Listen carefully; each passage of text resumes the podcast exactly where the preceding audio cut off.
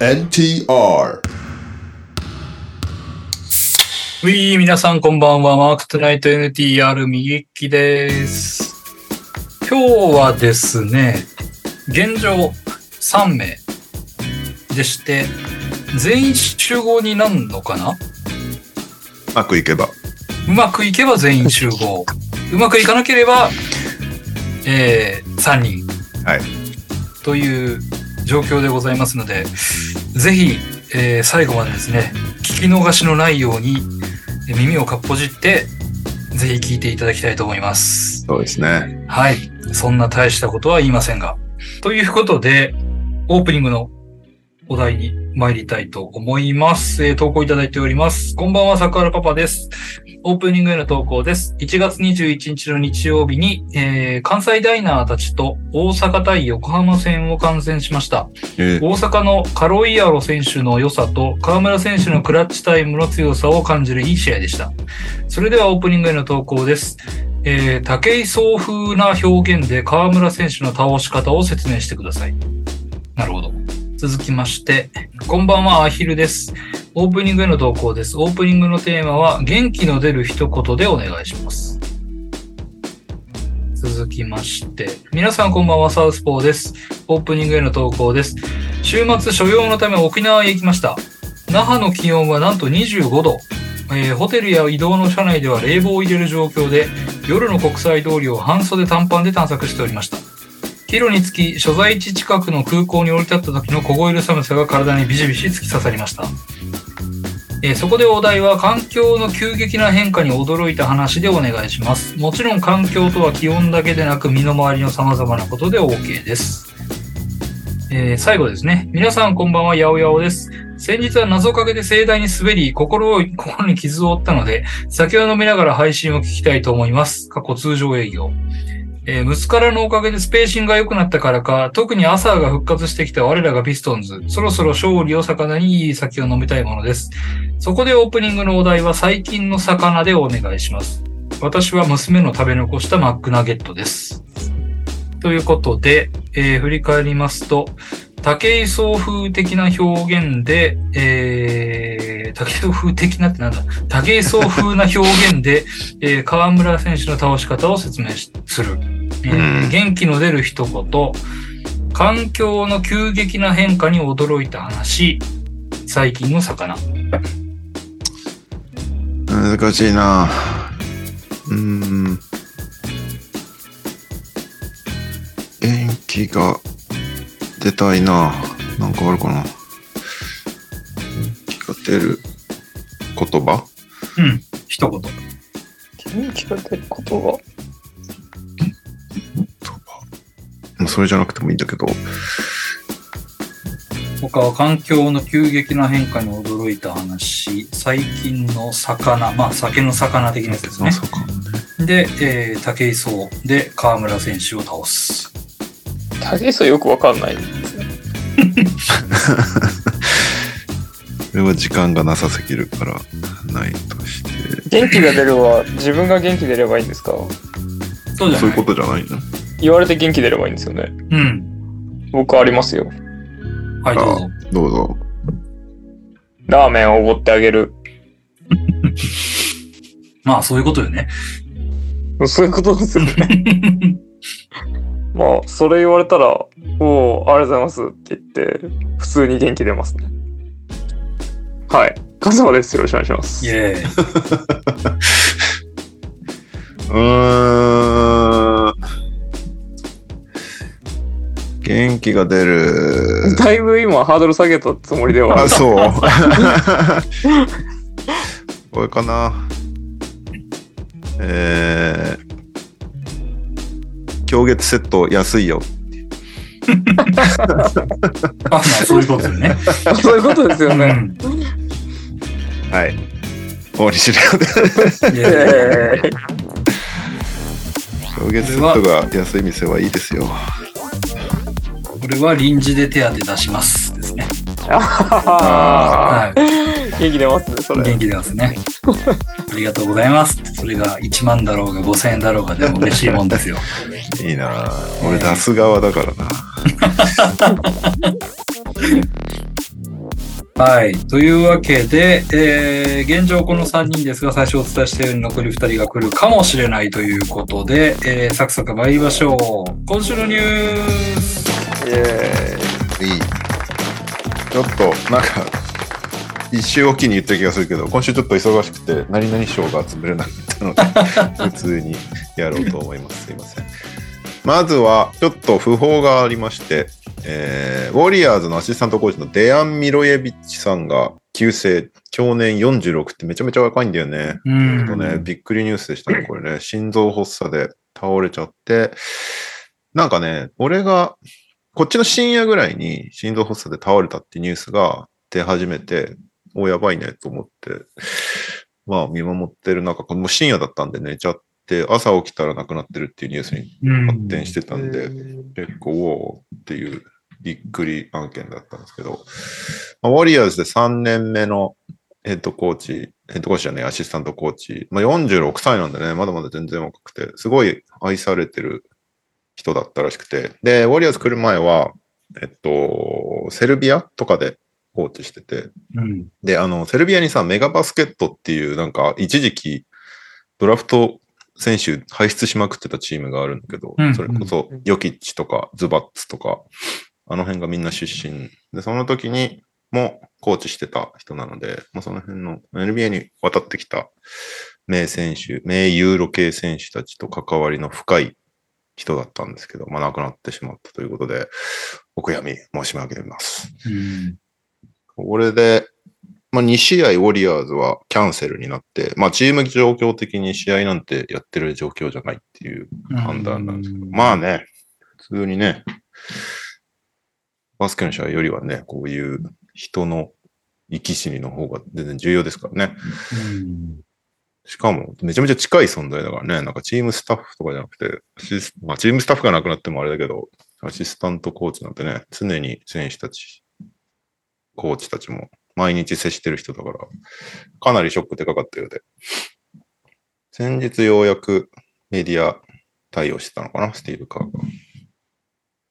で、あの、まあ、ミロエビッチがメガバスケットと、あとパルチザンとかでもコーチしてて、でそこがちょうど対戦してたのよ、最近。はいはいはい。で、そこで、まあ、追悼みたいな感じで、なんか黙祷だけじゃなくて、すごかったね、なんかね、すまあ、スクリーン当然顔出して、で、で客席にもバーン大きい顔のバナーついてて、うんで、みん結構みんなね、黒い服着てる人が多くて、わかんないもしかしたらユニフォームの色なのかもしれないけど、黒い服着てる人が多くて、その、デアンとミレオビッチの掛け声をずっと続けてるみたいな手叩きながら、なんかへーユーロ、ユーロっぽいツイートの仕方だなっていう。結構ね、見てない人、ググったら出てくると思うから、ツイッターか、ツイ X で調べれば出てくると思うんで、結構グッとくる映像なのでね、こういう、なんだろう、ツイートの仕方もあるんだなと思いました。うんはい。ちょっと残念なニュースからですけども。はい。で、えっ、と、ニュース、今週あんまなくてどうしようかなと思ってたら、今日がなんかもうてんこ盛りですごかったねっていう話なんですけど、今日、コービーが前に81得点取った日なのよ。はいはいはいはい。 1月、現地22日っていうのは。うん。で、結果何が起きたかっていうと、今日、エンビードが70点取りました、 第3クォーター終わって59点取ってて、おおおおっていう、なんかもうその時点でもキャリアハイたに並んでるとかだったと思うんだけど、で、その後、スパーズとやってて、で、まあ試合前から、あエンビード対エンバイアまだ面白そうと思ってずっと見てたんだけど、なんかもう、スパーズが全然エンバイアも止めらん、あスパーズが全然エンビード止めらんないのようん。でも、そんなにめちゃくちゃ離れてるわけでもなく、ずっと10点差ぐらいを行き来してるみたいな感じだったから、結構最後の方までエンビード出るけ出てた結果、70得点到達っていう。で、なんか、無茶打ちしてる感じでもないし、なんか、あいつに点取らせようみたいな感じでこうなってるって感じでもないからすごいなと思った。逆うにん。なんかもうむちゃくちゃでしたよ。エンビードすげえなっていう。で、結果、ウィルト・チェンバレンの持つシクサーズの球団記録を更新しましたっていうことで、いやーチェンバレン超えは 何だってすごいことだから。なんかウィルとフィラデルフィアで100点やってないかって思った人もいると思うんですけど、あの時のフィラデルフィアはウォリアーズなんだよね。ああ、なるほどシねク。サーズではないのよ。うんうんうんうん。同じフィラデルフィアではあるんだけど。で、それが、ウィルトがシクサーズいた時の球団記録は68得点だったんで、それを2点超えましたということで。いや、すごいっすよ。すごいね。41アテンプトなんだ。そすごいな。う。しかも3、2本しか打ってないからね。 あー3打たずにはいはいはい70って、まさにウィルトチェンバーそうレンですよね。フリースロー21本決めてんだね。うん。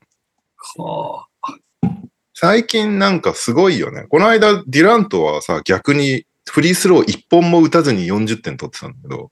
なんかそもう、れもやばいですけど、 そう。最近得点能力がすごいよ、みんな。あうんでもエンビードは本当なんか、すごかった、本当に。もうミドルもバシバシ決めてたし。うん。 70得点、18リバウンド、5アシストかななんかもう、とんでもないですよ。うん。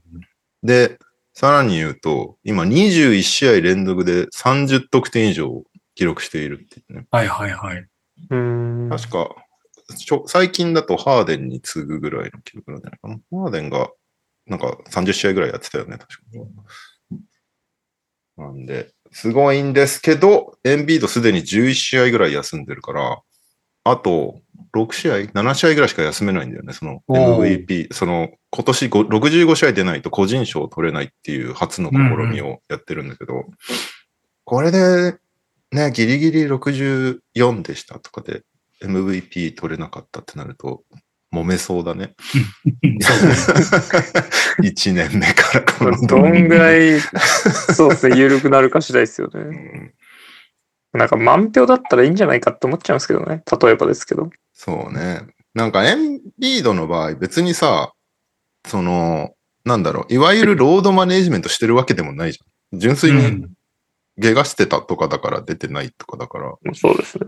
その中で頑張って60試合以上出てたらなんか上げたいなっていう気持ちになっちゃうけど、今年は65試合がラインだから、このルール残るのかな、今後。 どうすんだろうな。最終盤の方でなんか出場試合足りなそうになって、怪我してたとしたら、うん。一応ユニフォームだけ着て、スタートはコートにいて、味方がすぐファールして、はいはい引はいっ込めるみたいなこともありなの。それはね、ダメなのよ、今シーズンからあ。、ダメなんだ。なんか、何分以上出てないと、確か1試合に達してないっていうルールがあった気がするんだよね、確か。へえ、じゃそあ、れ、きついねそうそれできちゃうとうんいくらでもロードマネジメントできちゃうから。そうね。あそうあ、そうなるほどね。なんで、どうすんだろうなっていう。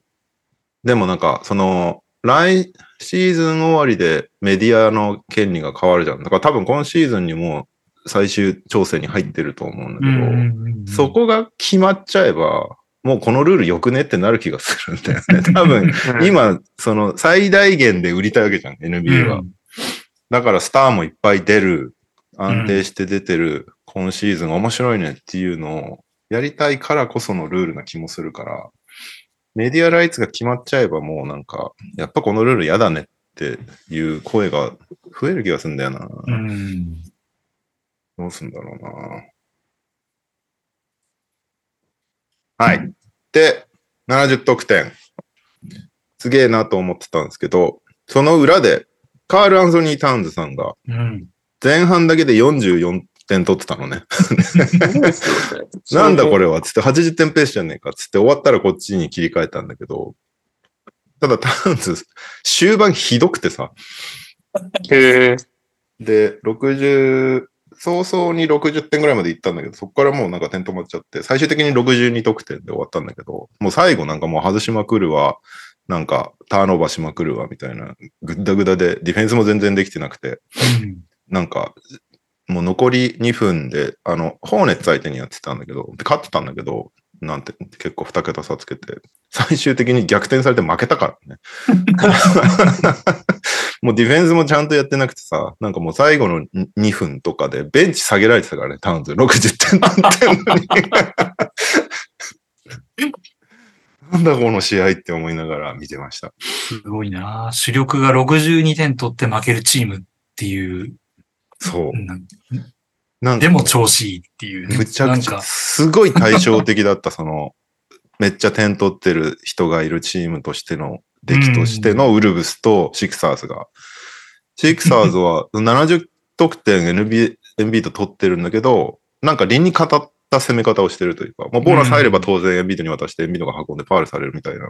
うん。のでいいんだけど、なんかその無茶無理してエンビードにボールフィードしてるわけでもなく、でもマクシーは割とポイントガードにどちらかというと徹してるけどみたいな感じになってたんだけど、ウルブさんなんかもうぐっちゃぐちゃで、 最終的になんかエドワーズがドリブルしまくってプルアップ打つみたいなことをやってたりとかして、なんかもうわけわかんなかった。やっぱコンリーないときついね、あのチーム。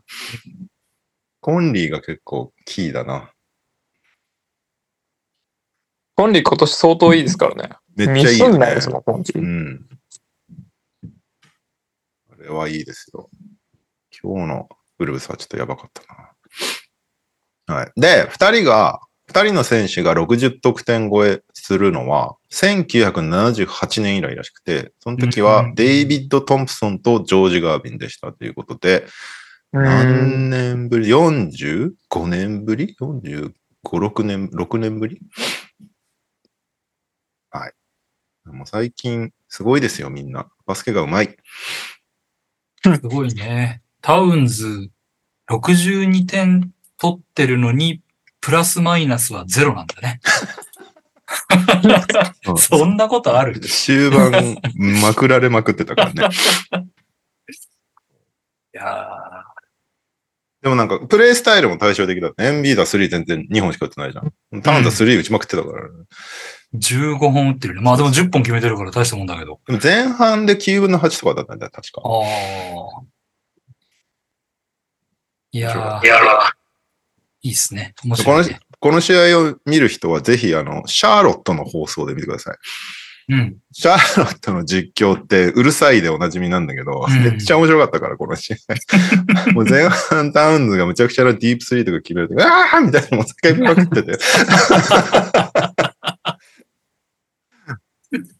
はい。なんで、ぜひ、シャーロット放送で見てください。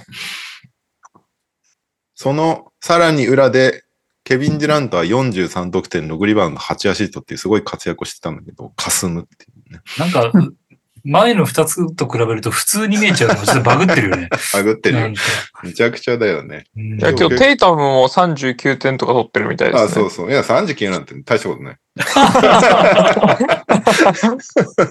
すげえな。ここでもインフレが起きてるのが、すごいでな。も全体的にすごかったの。まあ、そのコービーデーであることを意識してたのかわかんないけど、みんな。すごいっすねう。んドンチッチも33点、18リバウンド、13アシストですよ。うわ、一も人う、でやってんだな。誰も気づいてないよ、多分それ。いや、今日ヤニスもすごかったじゃないですか。みんなすごかったのよ。 31得点、17 9リバウリンバウド、ンド、10ア3シスト。そう。スティール、2ブロック。いや、なんならエンビードと対戦してたウェンバヤマだって33得点なんだから。すごかったの。おお、すげえ。 JJJ も第1クォーターに6スティールっていう。いや、そうです よね。その後、もうこれ10いっちゃうと思ったら6スティールで終わった。まあまあ、勝ってるんで別にどうでもいいですね。本当だ、デジャンテ・マレーも35得点、10リバウンド、6アシスト、すコーごビいー・っホすワねイみんなト、気合入ってる。 26得点、10リバウンド、9アシスト。いや、もう本当全体的にすごかったね、今日はね。ハリソン・バーンズが29分で32点取ってる よ。すごいね。なんか。もう、全体的にインフレデーだったね。これ、うんこれもコービーパワーということでいいんですかね。まあ、そういうことじゃないですかね。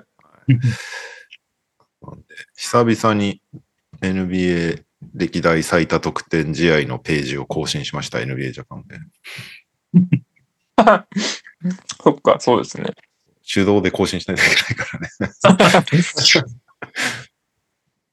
はい。えー、そんな一日でした。で、まあ一週間のニュースとして一番大きいのはやっぱり、あれですかね。しあの、パスカル・シアカム、スペイサーズへのトレード。やってないよね、こはいの番組ではね。うん。えーっと、トレード内容、トレード内容。シアカムがベイサーズ、そしてえー、ペリカンズも絡んできてるんですけど、ちょっと待ってね。ペイサーズにパスカル・シェアカム、そして二巡目指名権。で、ラプターズにブルース・ブラウン、ジョーダン・ウォーラー、そして、えーペリカンズからカイラ・ルイス・ジュニア、そして2024年の一巡目指名権2つと2026年の一巡目指名権1つ。ペリカンズには金銭。まあ、先にペリカンズの説明をしとくと、カイラ・ルイス・ジュニアをトレードすることによって、ラグジュアリータックスより下回ることができたということで、かなりのお金がセーブできましたっていうのと、分配金もらえる対象になったっていうのが多分大きいんだと思います。まあ、ペイサーズは当然シェアカムゲット。ただシェアカムこのオフに FA になるからどうなるかみたいな感じでなかなかトレードが起きなかったんだけど、まあ、一応シェアカムゲットということで、まあ、フィットは良さそうだよね、ハリバートンと。うん。ハリバートンにフィットしない選手なんていないような気もするけど、まあ、シアカム、ラプターズ時代、ほんと狭い中でやってたから、レイサーズみたいにバンバンボール回して、ハリバートンもオフボールできるし、めっちゃ良さそうだよね。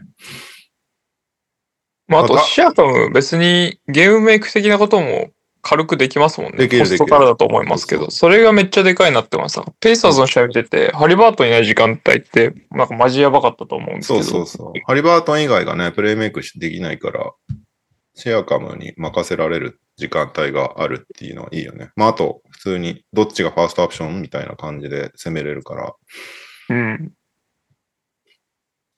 いいっすよね。逆にラプターズは、あれだよね、その、半分腰掛け FA みたいなシアカムを出して、ブルース・ブラウンと1巡目3つ取れたっていうのは結構でかいような気もするけど、そうですね。ね。で、ブルース・ブラウンもさらにトレードされるんじゃないかっていうのがもっぱらの噂で、えー最近名が上がってるのがレイカーズとか、うん。あとニックスへえ。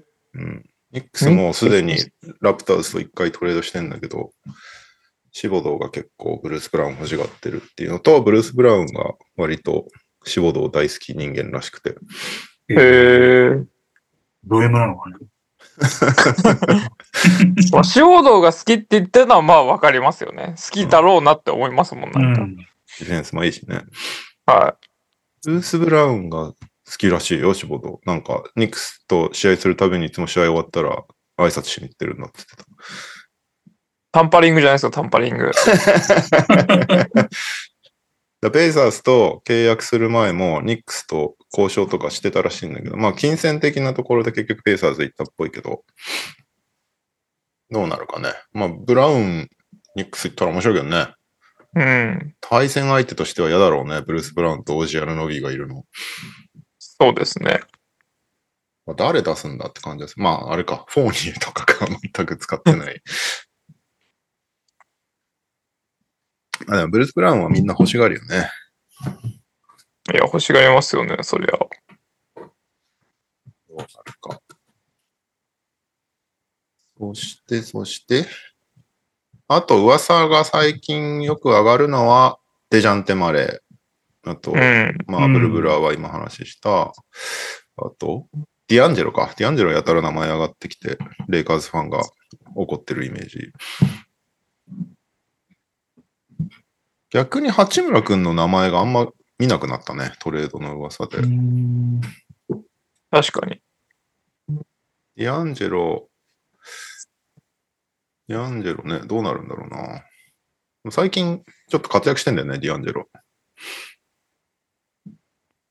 なんかタイムライン見てる限りだと、レイカーズファンは出したくないみたいね。ね、そんなまあ、うん印象を受けるよね。レイカーズファンはディアンジェロ好きですもん ね。うんまあ、思い思い入れもあるしね、ディアンジェロって。投げさんがすげえ怒ってるイメージ。トレードすんじゃないよ、みたいな感じ。ディアンジェロ出して誰欲しまあ、それこそ、だから、デジャンテ・ママレレーーととかか、ですよいのね。ああ、まあ、なるほどねブルース・ブラウンとか取れるならブルース・ブラウンとか。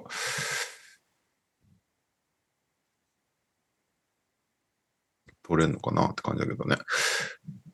まあ、オースティン・リーブスは出したくないっっていうのも結構はっきりしてきたっぽいのと、八村くんが本当最近名前出てこないなっていうので、宮地陽子さんもなんかいろいろな人に話聞く感じだと、八村の名前あんま出てこないねっていう話だったんで、うん。うん。まあ、それでね、急に動くのが NBA だから、なんか別に安心して見てられるかって言ったら見てられないけど、どうなるかね。あと、ヒートも動きたがってるっぽくて、ラウリーとかヨビッチあたりを餌に交渉してるそうです。うん。あと、誰だっけなドリアン・フィニー・スミスをネッツが出そうとしてるらしいんだけど、二巡目、あ、一巡目二つを要求してるらし くて、ふざけんなっていう反こ応しれか返はって攻きめててないまっていすうのねが。。まあ、あと、ラビーンが相変わらずトレード先が見つからない子みたいになってますよね。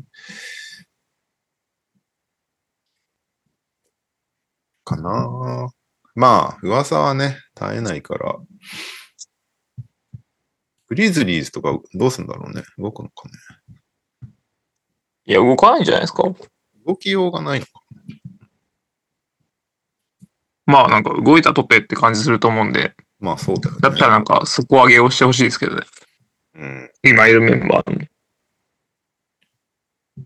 ロケットはなんか話あるバックアップセンターが欲しいって話はずっとしてます。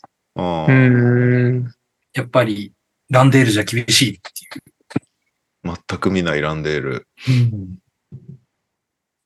あと、まあ、どうすんだろうね。ジェーレン・グリーンがだいぶ怪しくなってきたので、うん。もうなんか、ミットマーとかあっちに打って、なんか、そろそろあいつを下げて、トレードも含めた準備を始めるみたいな感じなのかもしれない。うんうんうん。うん。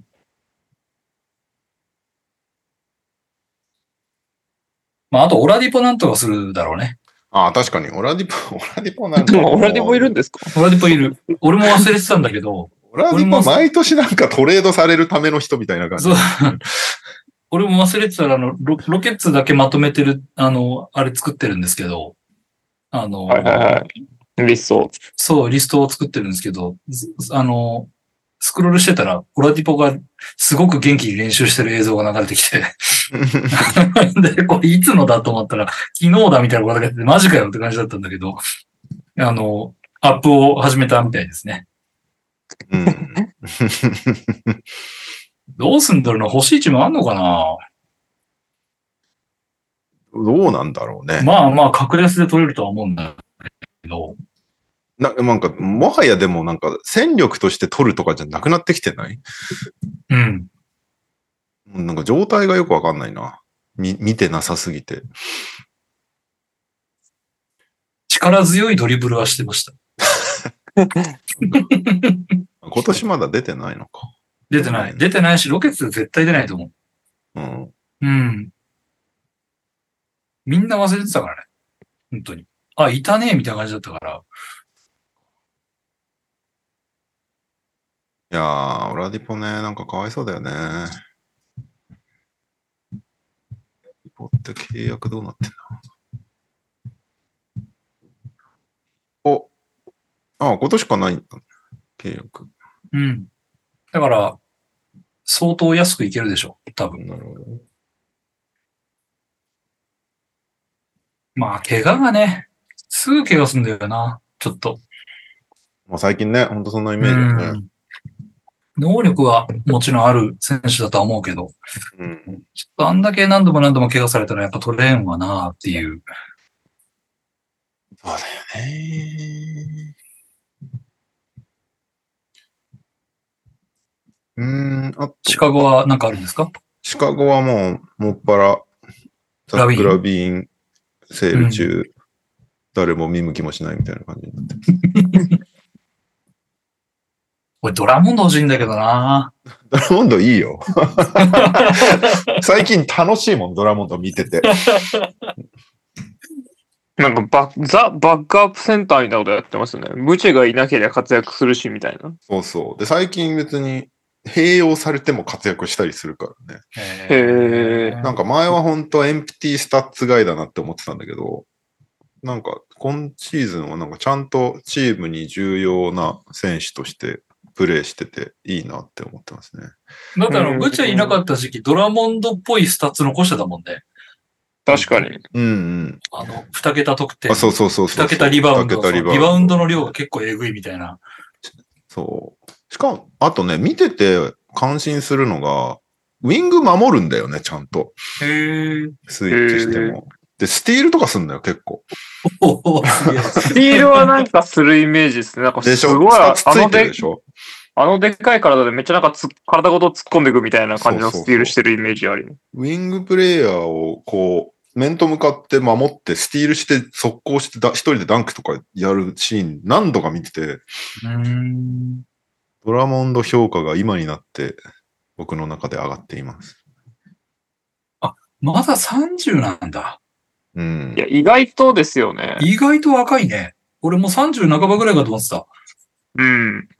えー、ドラモンドいいな。全然欲しいな。ドラモンドいいっすよ。確かに、ドラモンドをトレードのコマとして使うは、見返り、今一番高いかもしれないもんな、ここ最近って。うんあり得るよね。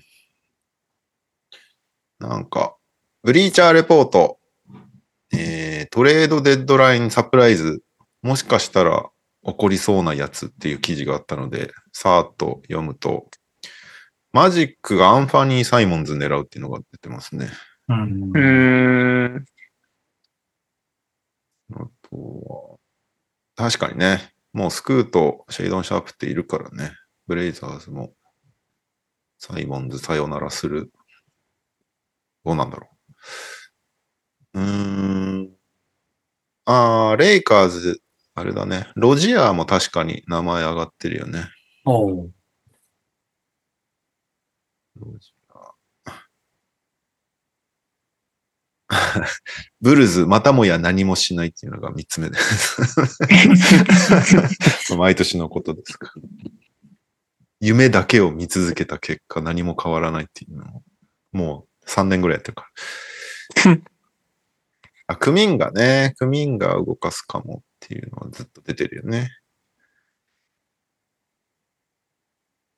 ネッツは、もう、ドラフト指名権集めに走るんじゃないかっていうのも言われてますね。ミケル出して。まあそうだよね。ドリアン・フィニー・スミスで2つ要求してるぐらいだからな。ケルブリッジスでいっぱい欲しいんだろうな。うん。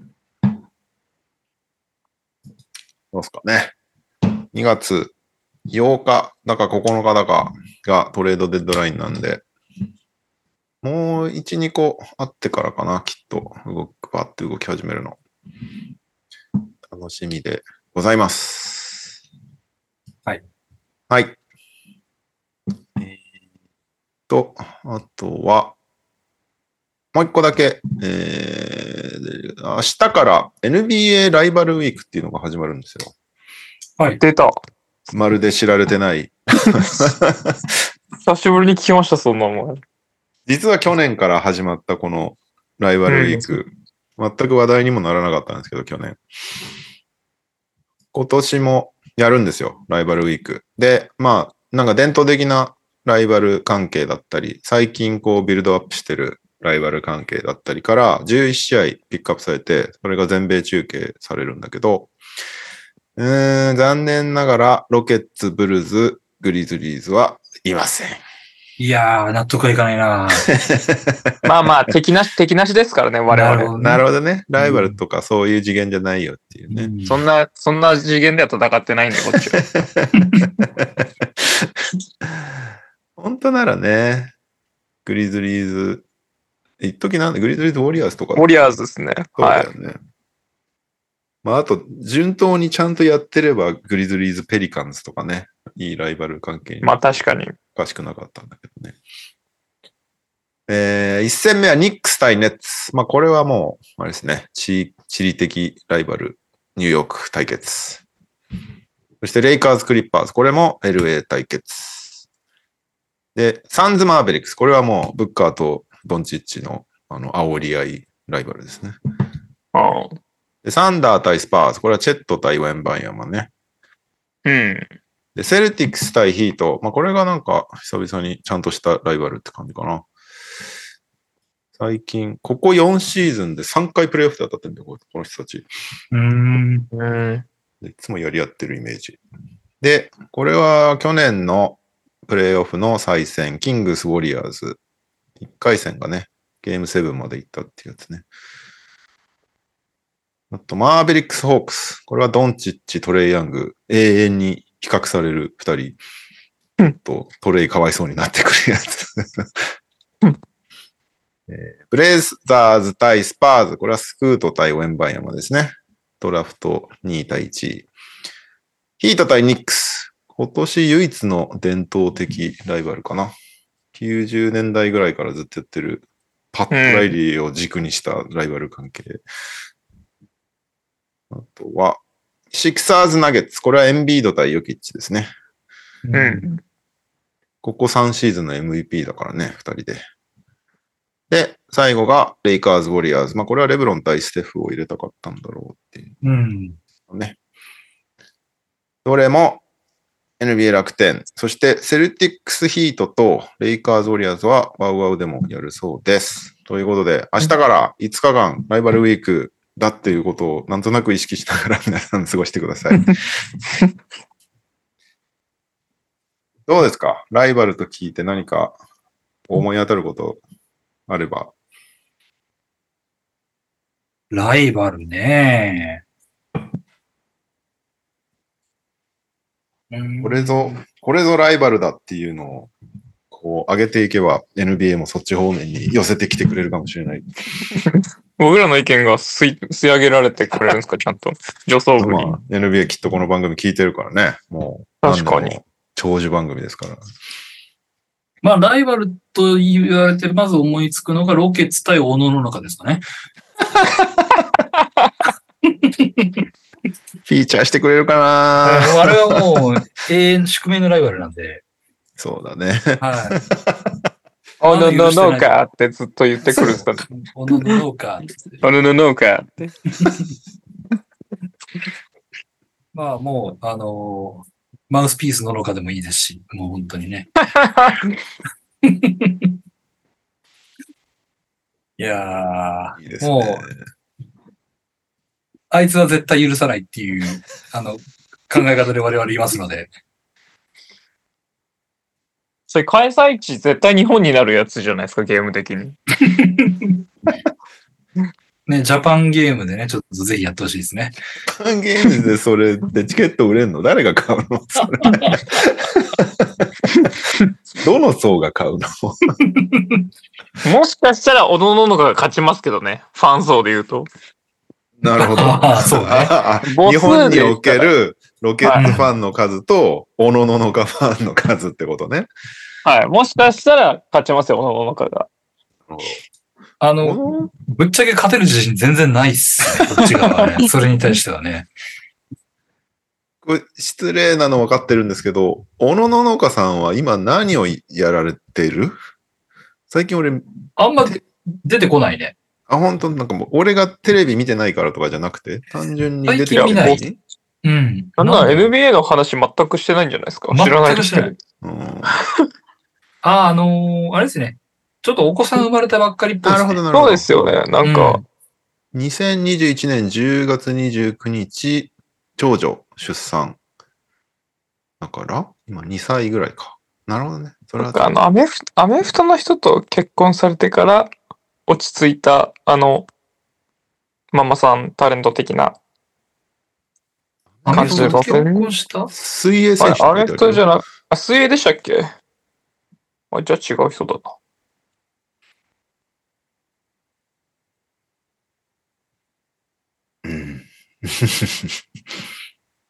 何なるやほっどてるんですかね。だから東最近京ドームでやれいいんじゃないとあれ、東京ドームのビールの売り子だったから。なるほどね。うん。じゃあ絶対ロケッツ負けるじゃないですか。いや、ロケッツはコートにいて、小野のかはスタンドにいるん でしょだってそうそうそうそう。何の、何のイベントなんだろうな、それ。ちょっと見たいけどな。いやー、ロケッツの選手が全員マウスピースを投げて、どのマウスピースを拾ってもらえるかって いう。違うか、マウスピースになりたいんだっけ、小野のかさんは。うんそう。パリのマウスピースになりたいっていう、あの 名言を残した人です ね。もうよりにもよってあの時期にっていうことだったのそうですね、本当に。はい。まあ、あれがなければなんかそのロケッツとオリアーズ的な話になったのかもしれないんですけど、なるほどねもう確か我に々の中ではもうそうなったらオリアーズなんてどうでもよくなって、もうおのののかだけなんです 敵は。ええ おのののか許すまじという。あそのうなん、だなぜなら、ウォリア一ー歩ズじゃは、ねえん だな、そこ。 ウォリアーズは我々に期待させてないわけです。おの、あの、一度も。なあ、なるほど。まあ確かにに。おのののかは、あのー、ロケッツが好きだと。一回こちらに周波を送っておきながら、うんあろうことか、当時一番敵対していたウォリアーズの、しかもカリーの、えーマウスピースになりたいという名言を残すという、もう 本当これ以上ない神経の逆らぜの仕方をして去っていったので、もうちょっと、もう絶対許さないっていう感じですね。いいあしかもなんか被害者感出してましたよね、当時。違いましたっけ出してた、出してよたね。うん、なんか変な人に絡まれてますみたいなこと言って、いや、お前が悪いんだろうみたいな感じだったからい。や、本当そうですよね。おもろいやいや、はい。私の考えるライバルはそれですからね。なるほどね。はい。それだね。犬好きのブレアさんが NHK で子供番組出てますよ。だってそうなんだ。へえ。こういう路線なんですね。今度探してみます。かろうじて NHK は見てるんで。なるほどね。じゃあ、カズマなんかライバルで思いつくことありますえー、このののか出されちゃったらなんか、このののかじゃねえよ。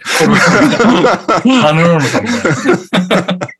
出されちゃったらなんか真面目な路線が行きづらいですけどね。 いやいや、別に。だって。いや、見たいだけで言ったらですよ。うん。でもライバルじゃないのかなライバルではないな。いや、なんか、単純にジャパンゲームでも何でもいいと思うんですけど、うん。やっぱ八村、渡辺はどっかで実現してほしいですね。ああ、そうね。うんそれはまあ間違いないね。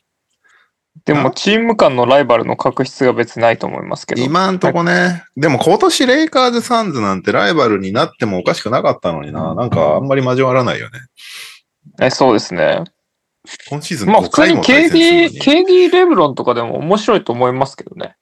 うんなんかぶつぶつけ方というか、まあ、ライバルとしてのぶつけ方で言うと。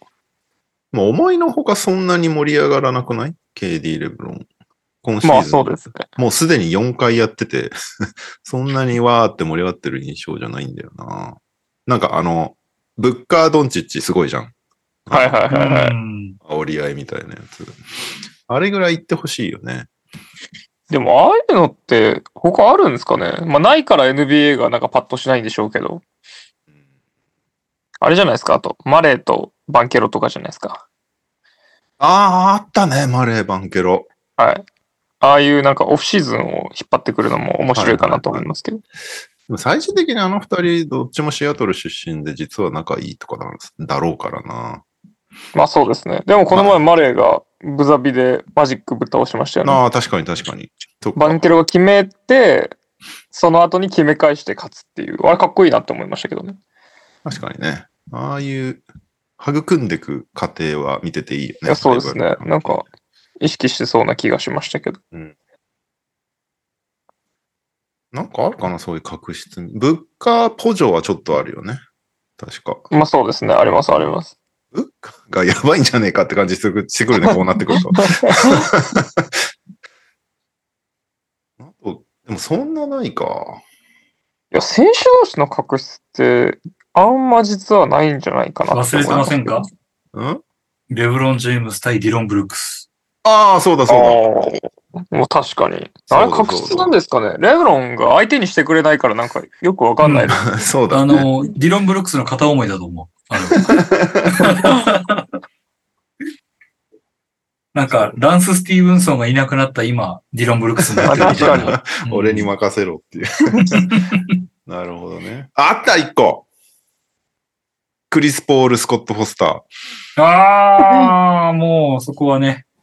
それ、ライバルウィークとしてなんか4試合連続くらいで戦わせてほしいですけどね。それさ、ただクリッポがかわいそうなのですよね。なんか。クリポが4試合で何分出れるかちょっと試してほしいですよね。いやー、いいね。楽しそうだな、それ。あーそうだな。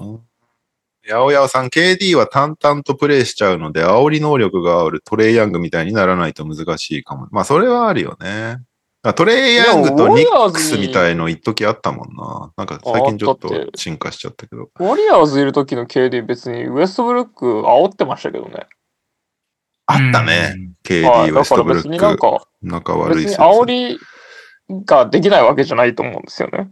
だから結できない局、確執がうん俺も今そう誰もいないっていうだけな気がします。なんならオリアーズ内で KD とドレイモンドやり合ってたもんね。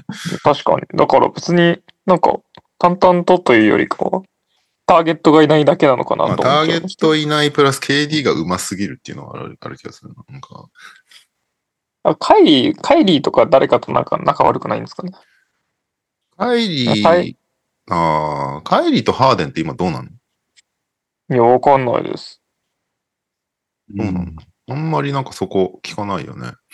なんか、特にいないですよね。うん。うんあ、平井大輔さん、ドレイモンドはヌルキッチ、ゴベア、プールとやり合えますねって。確かに。うんそうだね。ああれはライバルじゃないからね、一方的に殴ってるから な。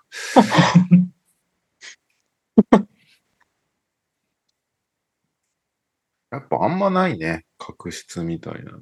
チーム感もやっぱそんなないもんな。まあ、最近ライバルっぽいものがあんまないですよね、やっぱり。まあ、ヒート、セルティックスとかはきっとそうなんでしょうけど、あ、そうだね。ヒートセルティックあんまりなんかないなって気がします。ここ嫌いだな、みたいなのもファン的にそんなになくなってきてるもんね。一時のそうさで、すね。はいグリグリズリーさんとクリッパーズみたいなのあったじゃん。はいは最近そう、まあ、それがだからヒートセルティックスなんだろうな。うん難しいですね。 まあ、あと俺が思いつくのは大柴総平対フェミニストぐらいしかないですからね。 まだやってんの もうやってなくないもうやってないから。うんまあそれと、えー右利き対鳩っていうのありますけど。まあ、もう、これも宿命のライバルですけどね。あったあった。ええまさか引っ越した先でも来るとは思わんかったって いうのがありますんで。そうだった。い。あと、あれですよね、シアカモの話をするトニさん対、ああ、シモンズの話をする新海さんっていうのもありました。あった。なんなら俺もシモンズ派だった。ベンシモンズ論争あったね、確か あに。れ結構ヒートアップした記憶がありますね。うんしたした双し双た。子、双子ら辺で。したした。だいぶ盛り上がった記憶があります。あーすっかりない人になっちゃったな、シモうンズ。んでも当時はすごかったけどね、未だに思うけど。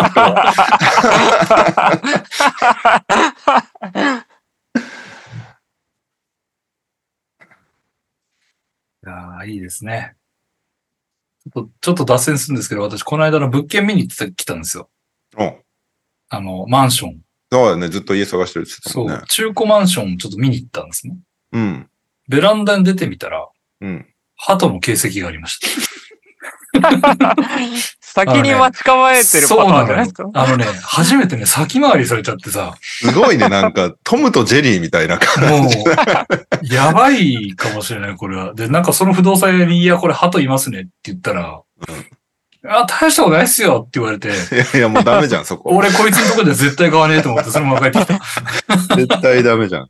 もう一回いたらダメって言ってたもんね、だってうね。んダメですね。いやいやいやー、、ちょっとね、宿命のライバル。すごいねこ。れうんこれぐらいなんかバチバチなものを次期待したいですね。ちょっと。引き寄せてるよね、もはや。うん。なんだろうね。俺前世で鳥に何かしたのかな可能性あるぐらいですよね。うんもうなんか、服に全部の服にローズマリーを縫い付けた方がいいんだよ ね。先に自分がやられそうだよね。結構臭いぞ、あれ。いやー。八百屋さん、ハーデンの話するときの右さん対回電波っていうのが来てますね。あ、それも確かにありますね。うん。いやいやいや。お、これは、じゃあこのタイミングで、クイズ王にお礼はにゃる っていう、ちょっとどなたかわからない方がいらっしゃいましたんで、はい。聞いてみましょうか。えーっと、武井壮でしたっけお題は。そうですね。武井壮風で、そうね。えっうと、ん河村くんを倒す方法でしたね。あの、クイズ王さん、聞こえてますでしょうかごめんなさい聞こえ ますかあの、大丈夫ですかなんか、はい。えーっと、オープニングのお題なんですけど、はい。あの、武井壮風な表現で、河村選手の倒し方を教えてください。河村選手の倒し方。竹井総風 竹井総風ってなんだ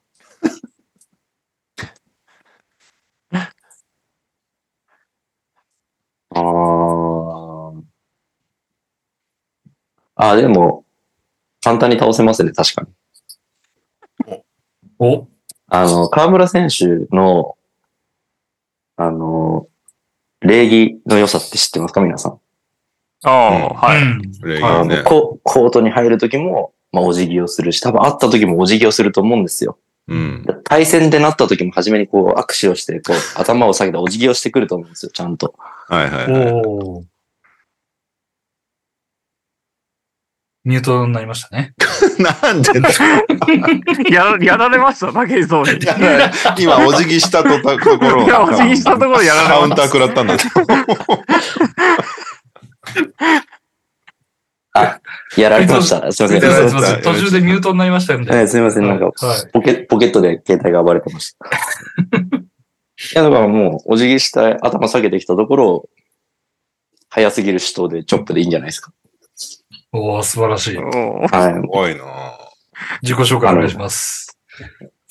クイズ王に俺は、にゃる。にゃおです。今日はよろしくお願いしイまェす。ーイ。はい。えー早いだろ早いだ素ろ晴らしい。来たよ。あすごのい、本当のお題は元気が出る一言だったんですけおども、いふざけんなでいいよです。ふざけんなよ。みんな、みんなこれは答えられないねっつって、速攻却下したやついやそうそうそうそすげえな。さよすくが、すぐ出さすたがでなす。ねう。い。やー、さすがですね、クイズをふ。ざけ素晴らしい。え、てか、本当にミュートになってたんですかやばいね。 すごいタイミングでミュートになったんですね。いや、汗かいたわ。ちょっと2回言うことになるとは。あってます。はい。そんなにゃおさんに早速ですけど、ライバルと言われて思いつくこと何かありますかライバルうん。 ?NBA でいや、何でもいいよ。NBA でもいいし。え、世間、世間的に言うと、あれじゃないですか。阪神巨人とかじゃないですか。ああ、まあまあそうまあ、ね。そういうことよね。伝統のライバルですかね。ただなんか僕はプロ野球そんなに興味もないし、特定の思い入れチームもないんで、ああ、そうなんだ、みたいな感じで見てるんですけど、うん、なんか個人的に思い入れのあるライバルだと、あれが好きでしたね。あの、ライバルなのかわかんないですけど、僕はライバルとして見てたんですけど、あの、フェデラー・ナダルですかね。ああ、いいね。あテニス。ーなんか、いや、フェデラーが本当ズバ抜けてたんですけど、ナダルだけはそこにこう、食い入ってきて、ランキング1位にずっと交互に入れ替わってた時期があったんですよ。うんうんうんううん。あれはやっぱ、お互いがいたからなんか、高め合えてた部分があんのかなっていうのは、今だとやっぱジョコビッチすごいんですけど、やっぱその前は二人が本当ず抜けてたんで、あれはなんかいい意味で高め合ってたんじゃないかなっていう風に見えましたね。うーん。うん。いいの出してきたね。でしょもう、やっぱね、できる男ですから。ありがとうございます。さあ、次行こうぜ。いいな。えいいの出今日なんしかちょっと、今日ちょっとなんか空気がおかしいから早く行きましょ う。たそう。はい。そんなライバルウィーク楽しんでください。ライバルウィーク今週ライバル、明日からライバルウィークっていうのがあんだよ、NBA の。え、えそうなんですか、うんえー放送聞いてね、明日。明日。あもうすぐ聞くわ。はい。僕の中でライバルは、キノコの山とタケノコの里です。ああ、いいっすね。あうーん俺別にどっちも食わないけどね。うわー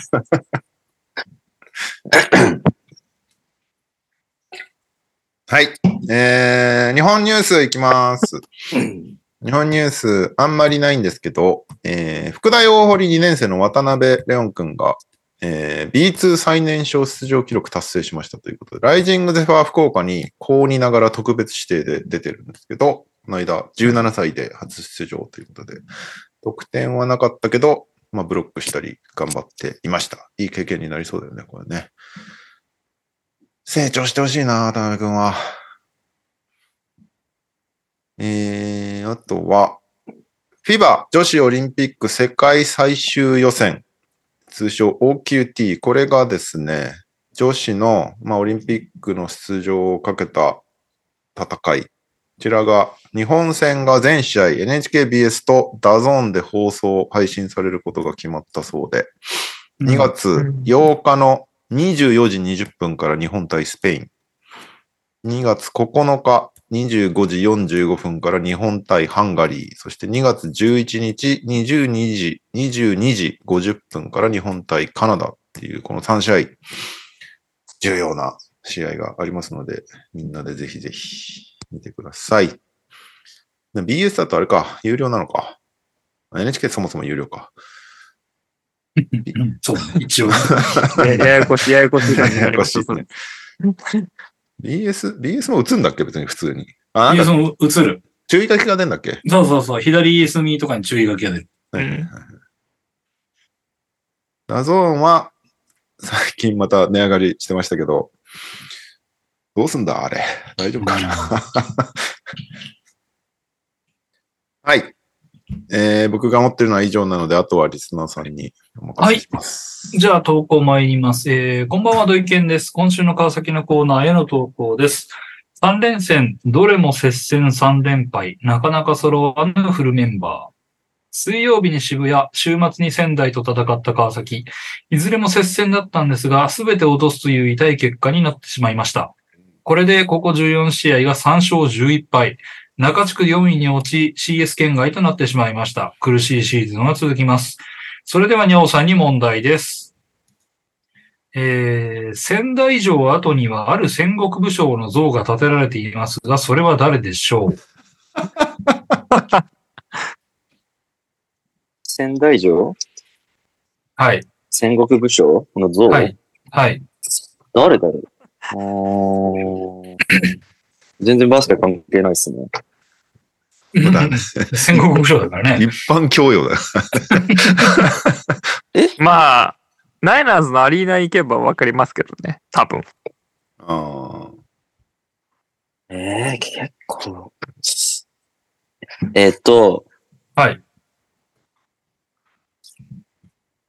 もう、3で行こう。行きます。えー、足利義経。正解は伊達政宗 でした。そりゃそうだろ。川崎からは以上です。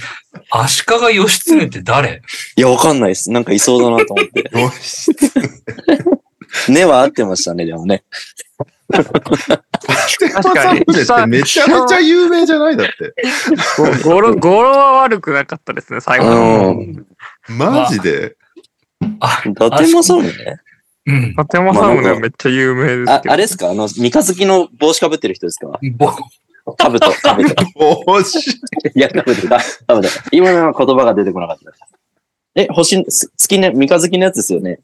そうね、三日月の。あとほら、合っ赤てんじゃ眼、ん。赤眼のね。わかってますよ。いやいやいや、お前さ、 日本史の授業を一回も受けたことない俺でさえ分かってたんだよ。まあ、レオさんに花を持たせますよ、そこは。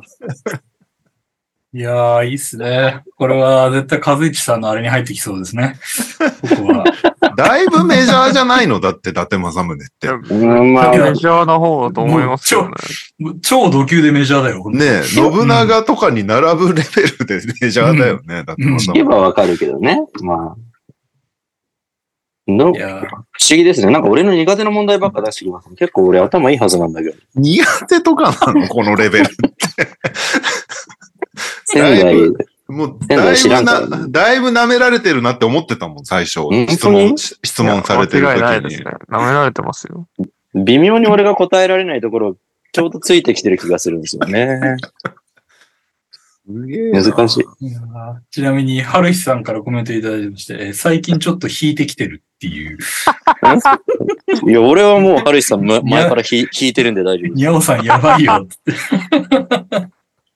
いやいや、お互い様やで。あーいやいや、いいですね。あの、やんや、やんや、やんや。続きまして。はい。えーニュースへの投稿です。こんにちは、こんばんは、えりごーです。それでは行きますか。今週の秋田、ついに来た、前田対決制したぞ。次節川崎中4日。以上となります。よろしくお願いいたします。お、問題がないですね。えー、これが最後かな。えー、こんにちは。先日 B リーグ初観戦のチケットの購入について相談させていただいたオリーブです。えー1月20日、1月20日の広島対渋谷戦を現地観戦しましたので、今週の広島に投稿いたします。試合全体を見るなら東か西側の席がいいという皆様のアドバイスを聞き、チケットの空席リストを確認したところ、東の2階席が奇跡的に2席空いていたので、すぐに自分と妻の2席分購入しました。うん。試合はお互いの堅いディフェンスでロースコアの展開となりましたが、終盤のホーキンソン中心のランにより渋谷の逆転勝ちとなりました。広島は最後までアウトサイドの確率が上がらなかったことが敗因でしょうか。ちなみに自分は生ホーキンソン目当てでの観戦でしたが、一番印象に残った選手はベンチからの出場で常に発するプレーでチームを盛り立っていた43歳のジェフ・ギブスです。いいよね。え2階の最前列でちょうど自分の目線が手すりになるため、えーかがんで手すりの隙間からの観戦となりましたが、バッチリ試合を見ることができました。初観戦でしたが、とても楽しかったので、また機会を見つけて生観戦しようと思います。アドバイスありがとうございました。広島からは以上です。いや、素素晴晴ららしい。しい。うんてか、そんな、そんな見えない席売ってるんだね。ね。まあだから空いてたのかな。うん、あ、かもしれないね。ちょっうと。ん、うん。その可能性はあるな。まあ、見れて楽しめたなら良かったです。うん。素晴らしいと思います。またぜひ。はい。というわけで、ニュースは以上なのですが、うんえー、ここでちょっとですね、このコーナー行きましょう。教えて、カズマ先生おーなんかあんの、えー投稿をいただいております。こんばんは、水曜日のタコチューズデイです。教えてカズマ先生への投稿です。前回のマンスリーディズニーから久しいので、コーナー名はこれで合ってました か明日、明日、えー久しぶりにディズニーランドに彼女とインパしてきますほう。えーいろいろ調べてたら、懐かしのファストパスのシステムが、プライオリティパスとして復活してたり、えーなんだかいろいろと変化が目まぐるしいですね。そんなところなので、カズマさんにこれがおすすめ、このフード食べとけ、的なおすすめを教えてほしいです。よろしくお願いします。推進、ミニーちゃんの、えー、パルパルーザのフロートも見てきます。えー、おーだしの故障はこの番組で覚えました。だそ うです。そうそう、パルパルーザっていうあの、イベントがやってて、パークがめちゃめちゃピンクになってるイベントなんですけど。えー、ラパルーザララララパルーザ的なことそっからも じってる。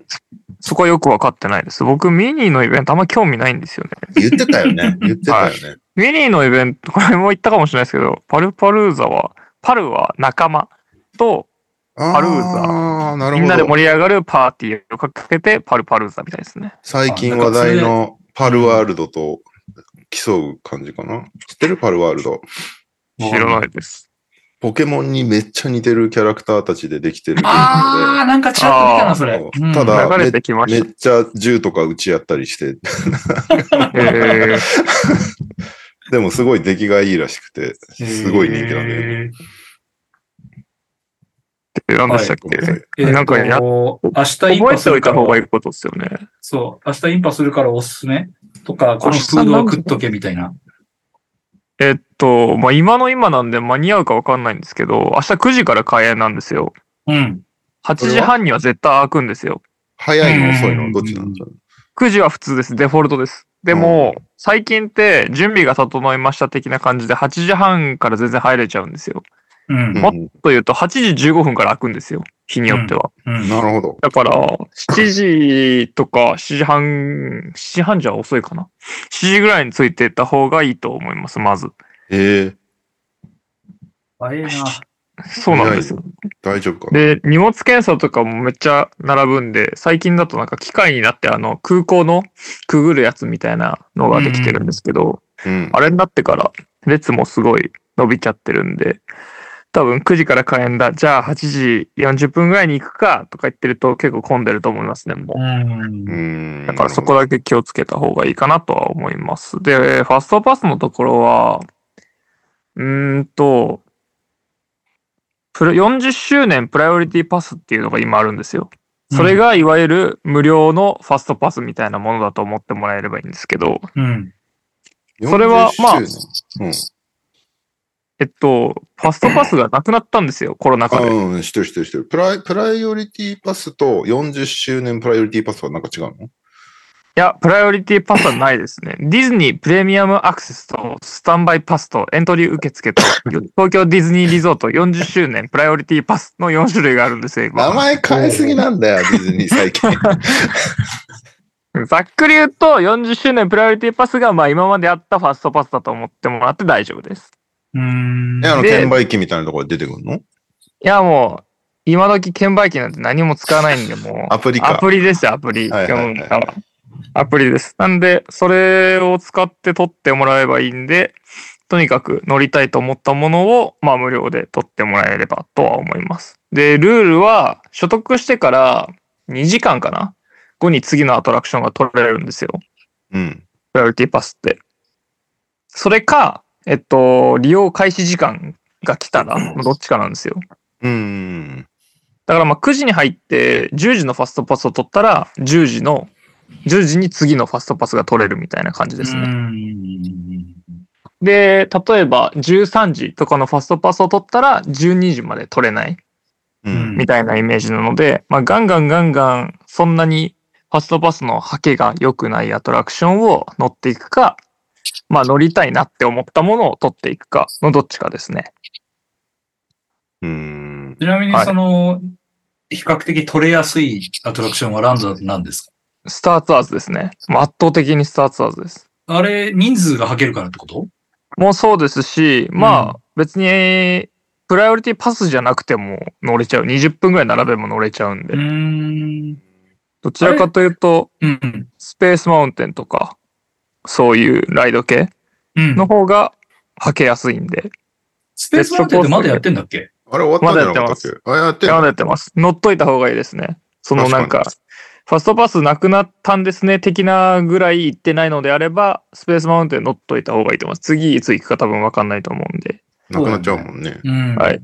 あれってじゃさ、あトことをゥトゥモローランドだっけはあいそこ、あそこごと入れ替わる感じになるのえっと、トゥモローランドのバズとか、ベイマックスとかはやってるんですけど、スペースマウンテンが一旦クローズして、奥にずれます。なるほど。もう結構工事とかしてて、あの、航空写真みたいに出てるんですけど、結構ガガガッと後ろに行くような感あ、じじで。ゃあ、だいぶ印象変わるね。はい。トゥモローランドってなんか、いまだになんか、70年代が2000年を想像した未来みたいな雰そ囲う気ある。そうそうそう。あ、そうですね。確かに。あれもまあ変あれわっで結てないで構す貴重だよね。うん。はい。うん。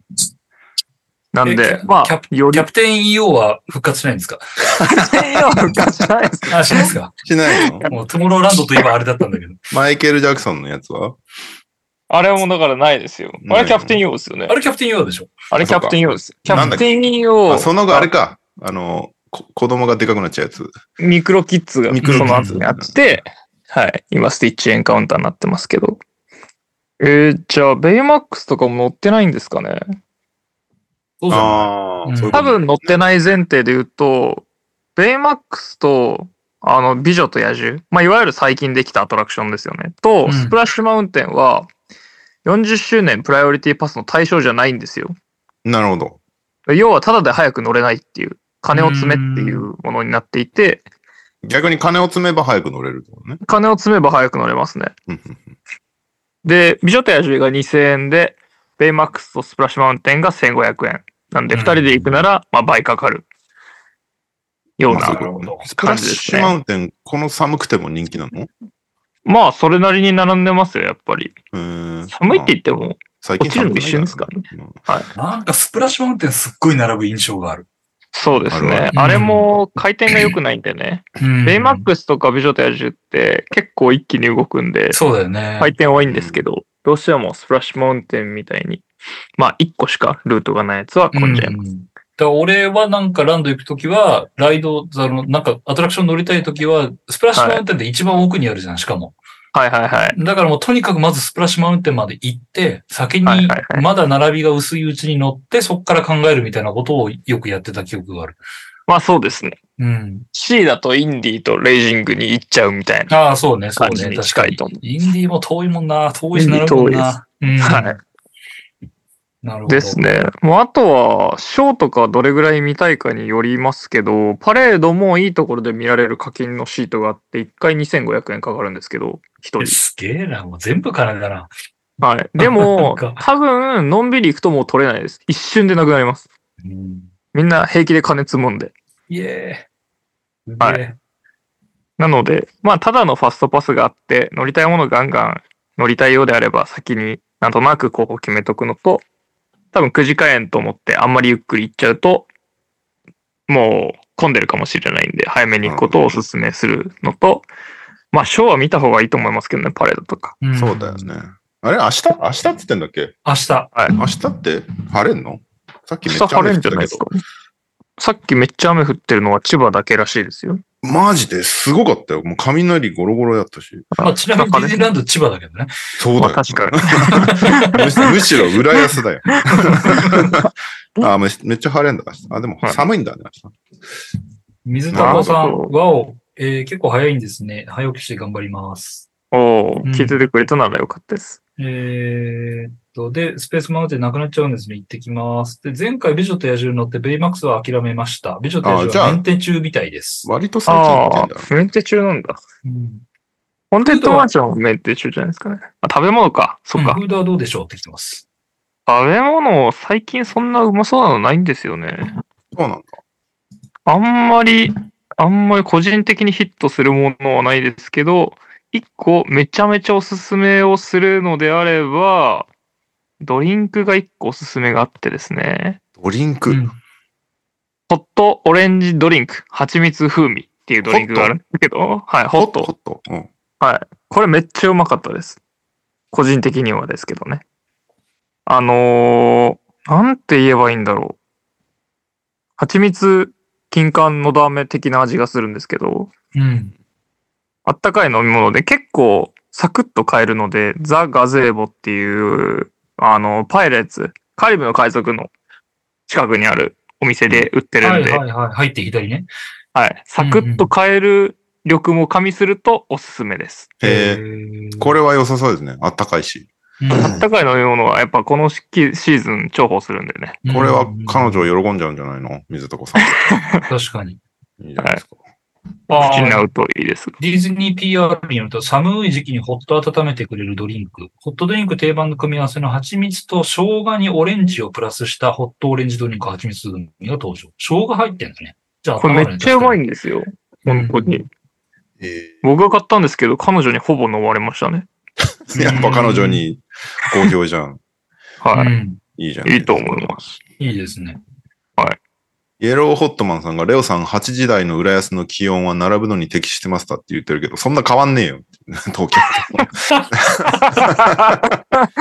確かに、めちゃなんくかちゃ。富士山頂みたいなことに思われてる。どこと比較してんのかわかんないけど、 そんな、そんな変わんないですよ。日本全体的に。別に朝、 朝送り行くとき、あったかい日はあったかいし、寒い日は寒いし。まあでもね、ディズニー海寄りだからちょっと海風が冷たいみたいなのはあるかもしれないけど。 まあうん、そうですね。それはあるかもしれないですね。なんで、カイカイロぐらい持ってってください。北海道ぐらいは。まあ、あとせっかく彼女とのでね、自動的に写真を撮ることになるキャラクターグリーティングは僕結構おすすめしますけど、うんもうハグとかもできますし、結構最近ミッキーもミニーもサービス精神が旺盛というか、絡んでくれるんですよ。で、うんキャストさんも今までってカメラこう1、渡すと1枚しか撮ってくれなかったじゃないですか。うん。でも、はい、撮りますの前の、なんか、ワイワイしてる、ミッキーとワイワイしてる様子とかも撮ってくれるようになったんで、へーおすすめです。 入り口からいるじゃん、グリーティングって。いるねあ。はいはいあれはい。無視した方がいいやつそれとも、やった方がいいやつまあ僕はもう最近フリーのグリーティングはあんまやってないんで、もう施設の方に並んじゃいますね。なるほどね。フリーのやつって順番回ってくるのに時間かかるじゃないですか。うまあうんんうん。施設入っても順番かかるんですけど、やっぱ子供とかいるし、なんかなかなか回ってこないのに寒い中待ってるの嫌だなと思って、屋内で待つ施設に行っちゃう。なるほどね。はい。はい。といったところで長くなってもあれなんで以上ですが、なんかあったら DM ください。はい。水高さん、今お触り OK でしたっけって来たけど、触れるよね。今、はい、お触り OK です。うん。むしろお触りしてきますよ、向こううから。ーん。そうだ。息子連れてった時なんか、タッチしちゃダメみたいな。あ、そうです、そうです。線みた いなの多分コロナの時あったと思うんですけど。これ以上近づいちゃダメみたいな。なんか、なんか、もう、殺伐としたグリーティングやった方が。全然なくてガンガンハグできるんで。うん。よかったよかっはい。水高さん、参考になったでしょうかぜひ、楽しんできてください。というわけで、えー、じゃあ、先生来たから先こっち行くか。教えて、にゃお先生はイいェた。そっか。えいイにゃおいるんだ。そう。えーっと、みんなでファンタジーやろうねってコーナーです。もう最近、紹介が雑になってきて。はい、じゃあ誰から行きましょうね。いない人のやつから発表しますかそしたら、じゃあ先生にお任せしちゃっていいんでしょうかこれは。はい。えっと、じゃあいない大柴、大柴さんからいきますか。はい。えっと、大柴さんどれだ呼び捨てにしようとしたでしょ。 クールキッズです、クールキッズ。クールギッズの大柴さんですね。はい。えっと、先週は9対5で勝ってますね。あーえっと、あ船木さん、船木さん相手に9号で勝ってます。よくないはい、以上です。はい、船木さんから投稿いただいております。おお疲れ様です。お船木です。ウィーク13は大柴さんとの対戦でした。結果は5対9で敗北でした。ハリバートンがいないし、ハリバートンがいないとニスミスも活躍しないというインディアナアンチシナジーによって、えーシューティングが全く伸びませんでした。うん大柴さんのカリーが試合延期に次ぐ延期でほぼ試合なかったことを考えるととても痛い敗戦でした。ああ、確うかに。ーん。えーウィーク14はファミリー4戦目で JY カーズさんとの対決です。ハリバートン CP3 がいない中での対ヤニスという地獄みたいな展開で すが、負け数を挽回可能な範囲に留められるよう祈りたいと思います。そんなわけで今週も対戦よろしくお願いします。ハリバートンいないんですか、まなあ、いクリス・ポールはいないですけど、ハリバートンでも、この前出てましたよね。休み休みな感じなのか。なんだクエスチョナブルそっか。一試合だけ復帰してんのか。そうそうそう。まあ僕、モーブリーとメルトン、怪我し続けてるん で、まあまあまあまあ、ちょっと、よろしくお願いしますって感じですね。船木さん、ちょっとやった時強かったのになふざけやが って。はい、じゃあ次行きましょうか。はい。はいえっと、じゃあ次、誰挙手して、はい。じゃあ、僕行っちゃいますか。はい、どうぞ。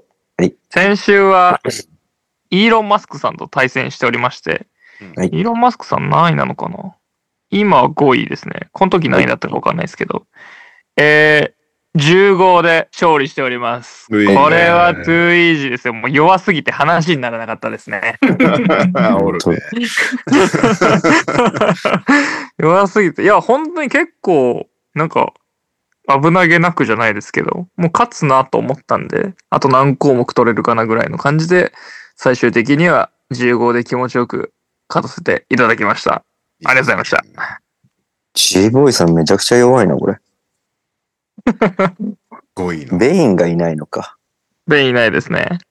うんまあ、ベインいないぐらいだったら言い訳してほしくないですけどね。僕はモーブリーとメルトンがお休みなんで ね。はい。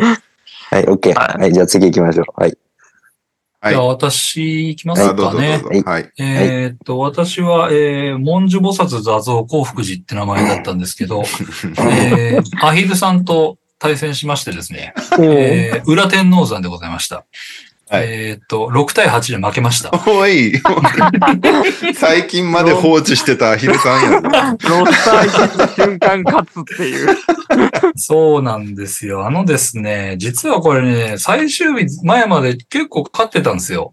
なんか途中チラチラ見たら12対3になってたりとかね、うん。 10対5になってたりね。まあなんか、今週はさすがにいけるかなと思ってたら、あのー、最終日になんかあるよあるよとひっくり返されまして、あの、原因はもう明白で、あのー、単純に最終日あたりの、うちのあのー、なんとかグリーンっていうちょっとよくわかんないチームにいるやつとですね、あのー、某、えー、移籍したばかりのシアカムさんとかですね、あの辺がちょっとですね、まあ出ない率を下げるっていうことで、ちょっと率系で一気にまくられまして、うんうんうん。はい。あの、アシストターンオーバーも含めてなんですけど、なんせあの、ジェーレン・グリーンさん、スリーポイント今週、あの、0割8分3厘っていう ひどい、あの、敵なんですね、スリーポイント。打つな ということなんですけど、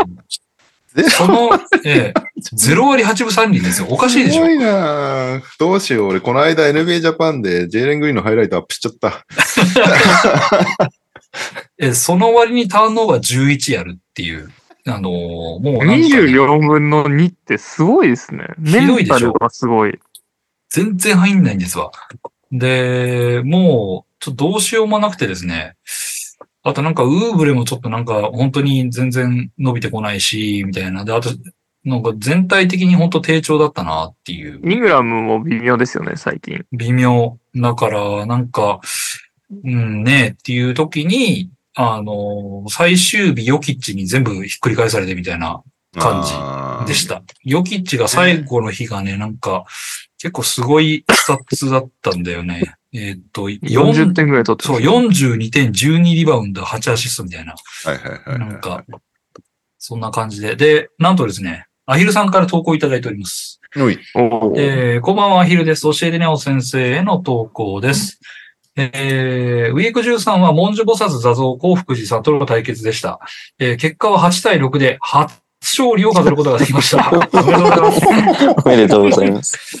え初だっーたんだ。稼働するといった矢先、ヨキッチをスタートに配置するのを忘れた時はどうなることかと思いましたが、えー最終日にヨキッチがミスを長期沈長期沈する活躍をしてくれました。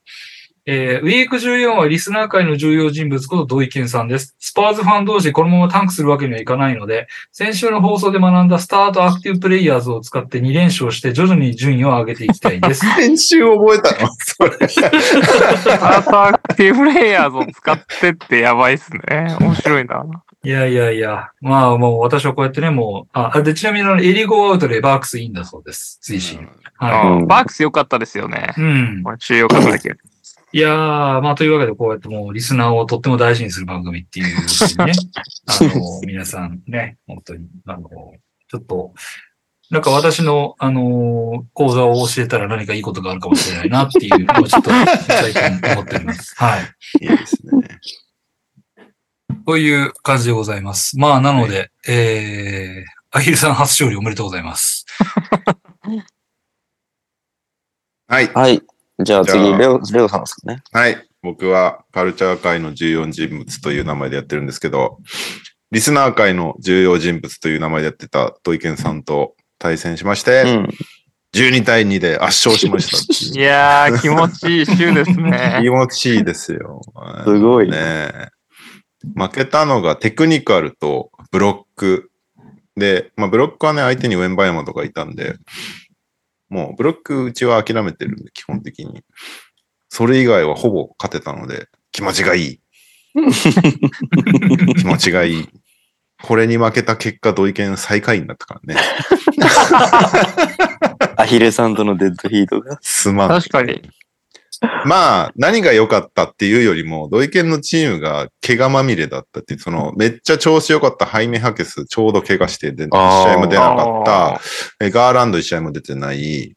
あと、ニック・リチャーズも怪我で途中から出なくなって、いなくなってる。あと、ビタゼとかもウェンデル・カーター復帰したタイミングで出なくなってとか、いろいろ助けられましたっていう感じですね。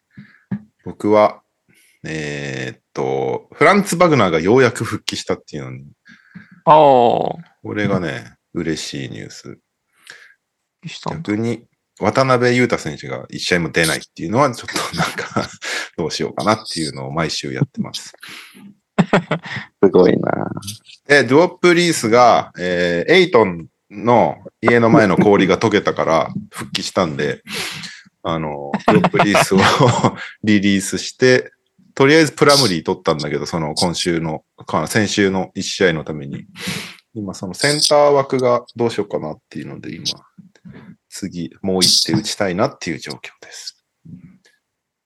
アルダマを取ろうか迷ってんだけど、アルダマ率が悪すぎて、なんかなかなか手が伸びない状況でございます。確かに。はい。はい、おめでとうございます。じゃあ、最後私ですけど、先週は、えっと、おかかさん、おかかさんと戦って、10対4で勝ちました。イェイ。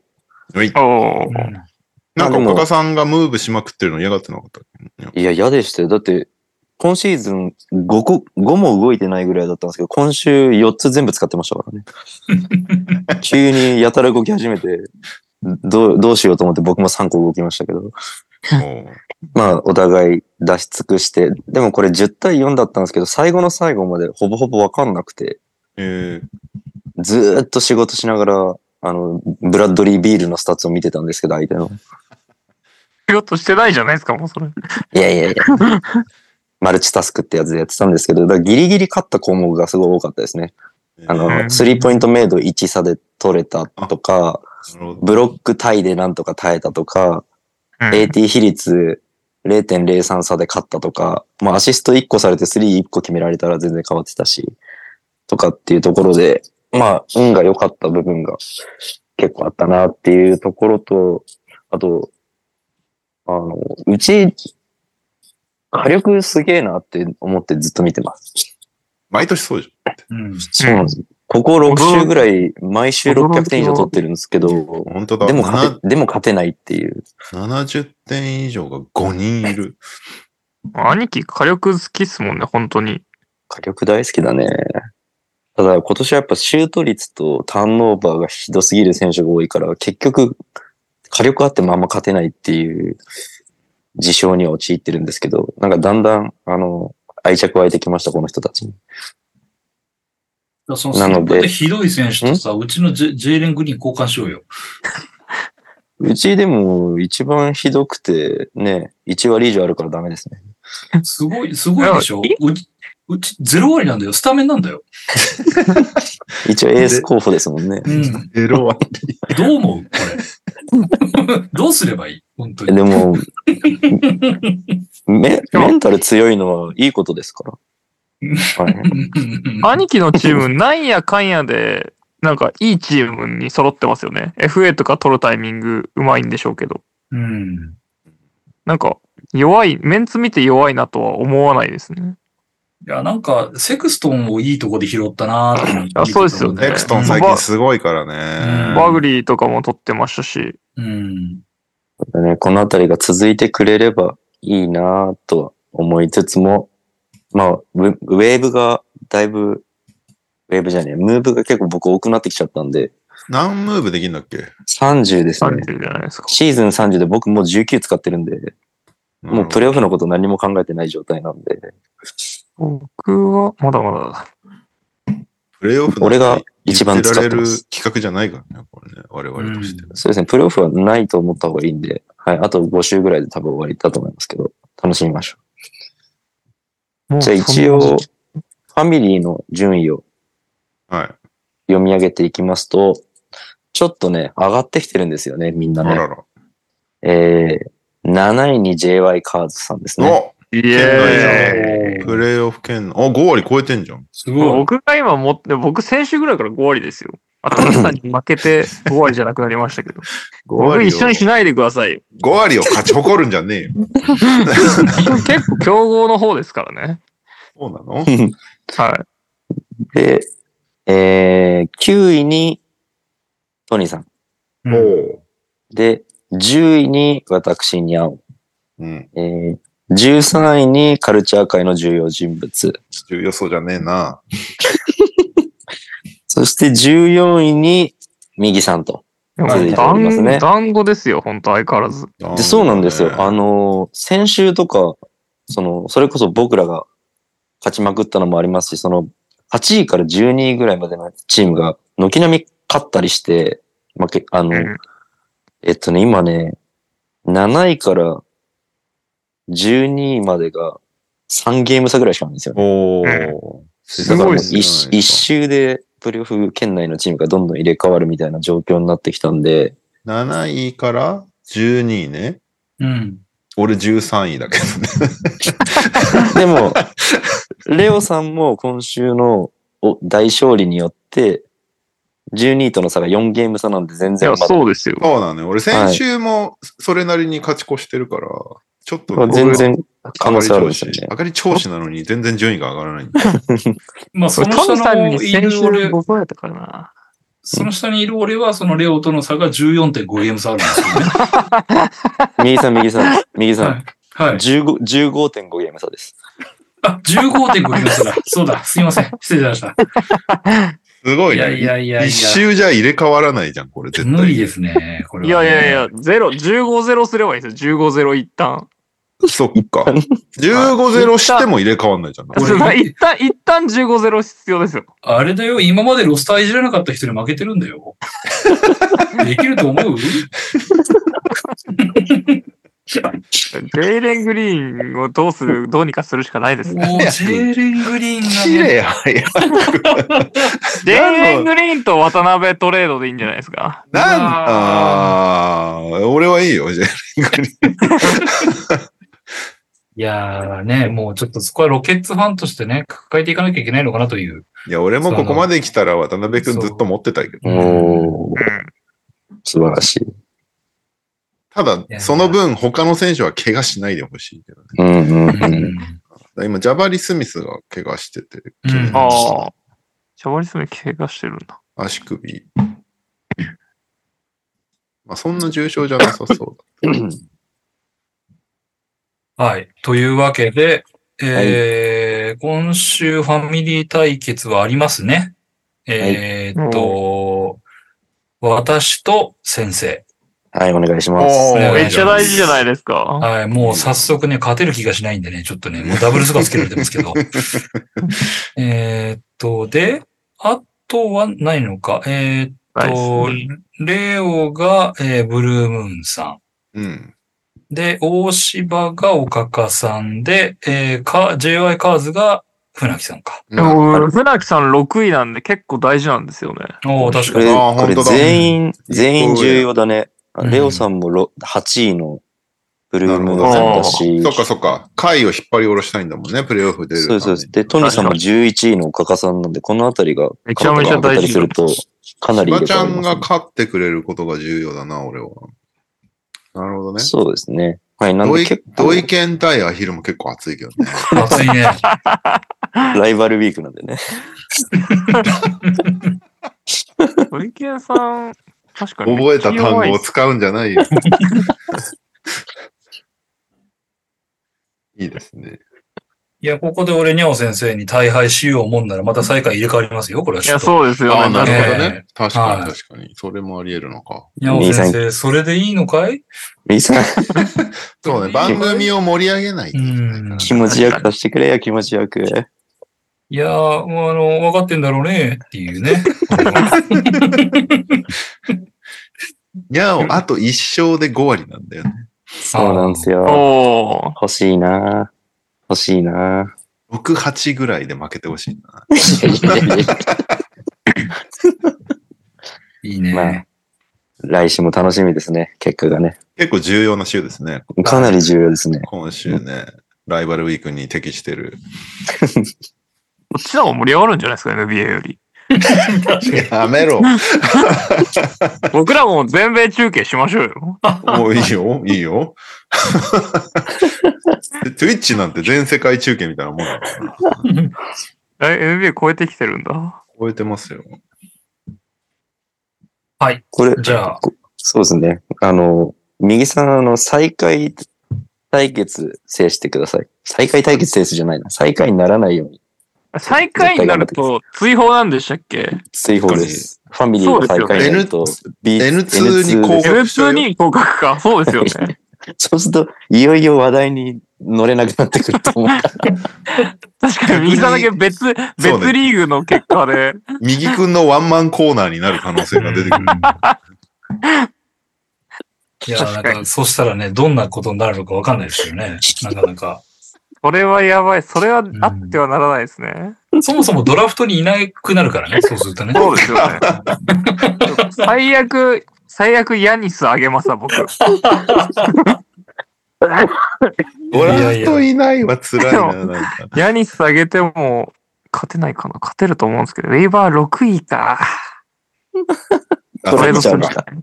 トレードじゃないんですね。うん切っ切っ切ってて拾え、最後の方に勝負かけなきゃいけないんで。 なるほどね。はい。はいというわけで頑張りましょ頑張りましょう。えー、それで、次は、俺がウィナーだーイエーイリスナーさんがウィナーをするコーナーでございます。ほいほいほいえー、投稿いただいております。こんばんは、土井健です。俺がウィナーだのコーナーへの投稿です。えー、2024年最初の大勝負、もちろん川崎にかけました。仙台とのゲーム1を落として迎えたゲーム2、さすがに連敗はしないだろうと川崎勝利、1から3点差から10から14点差までに一口ずつ、そして購入時に倍率がえー40倍を超えていて一発逆転が狙えるということで、25から29点差にも一口。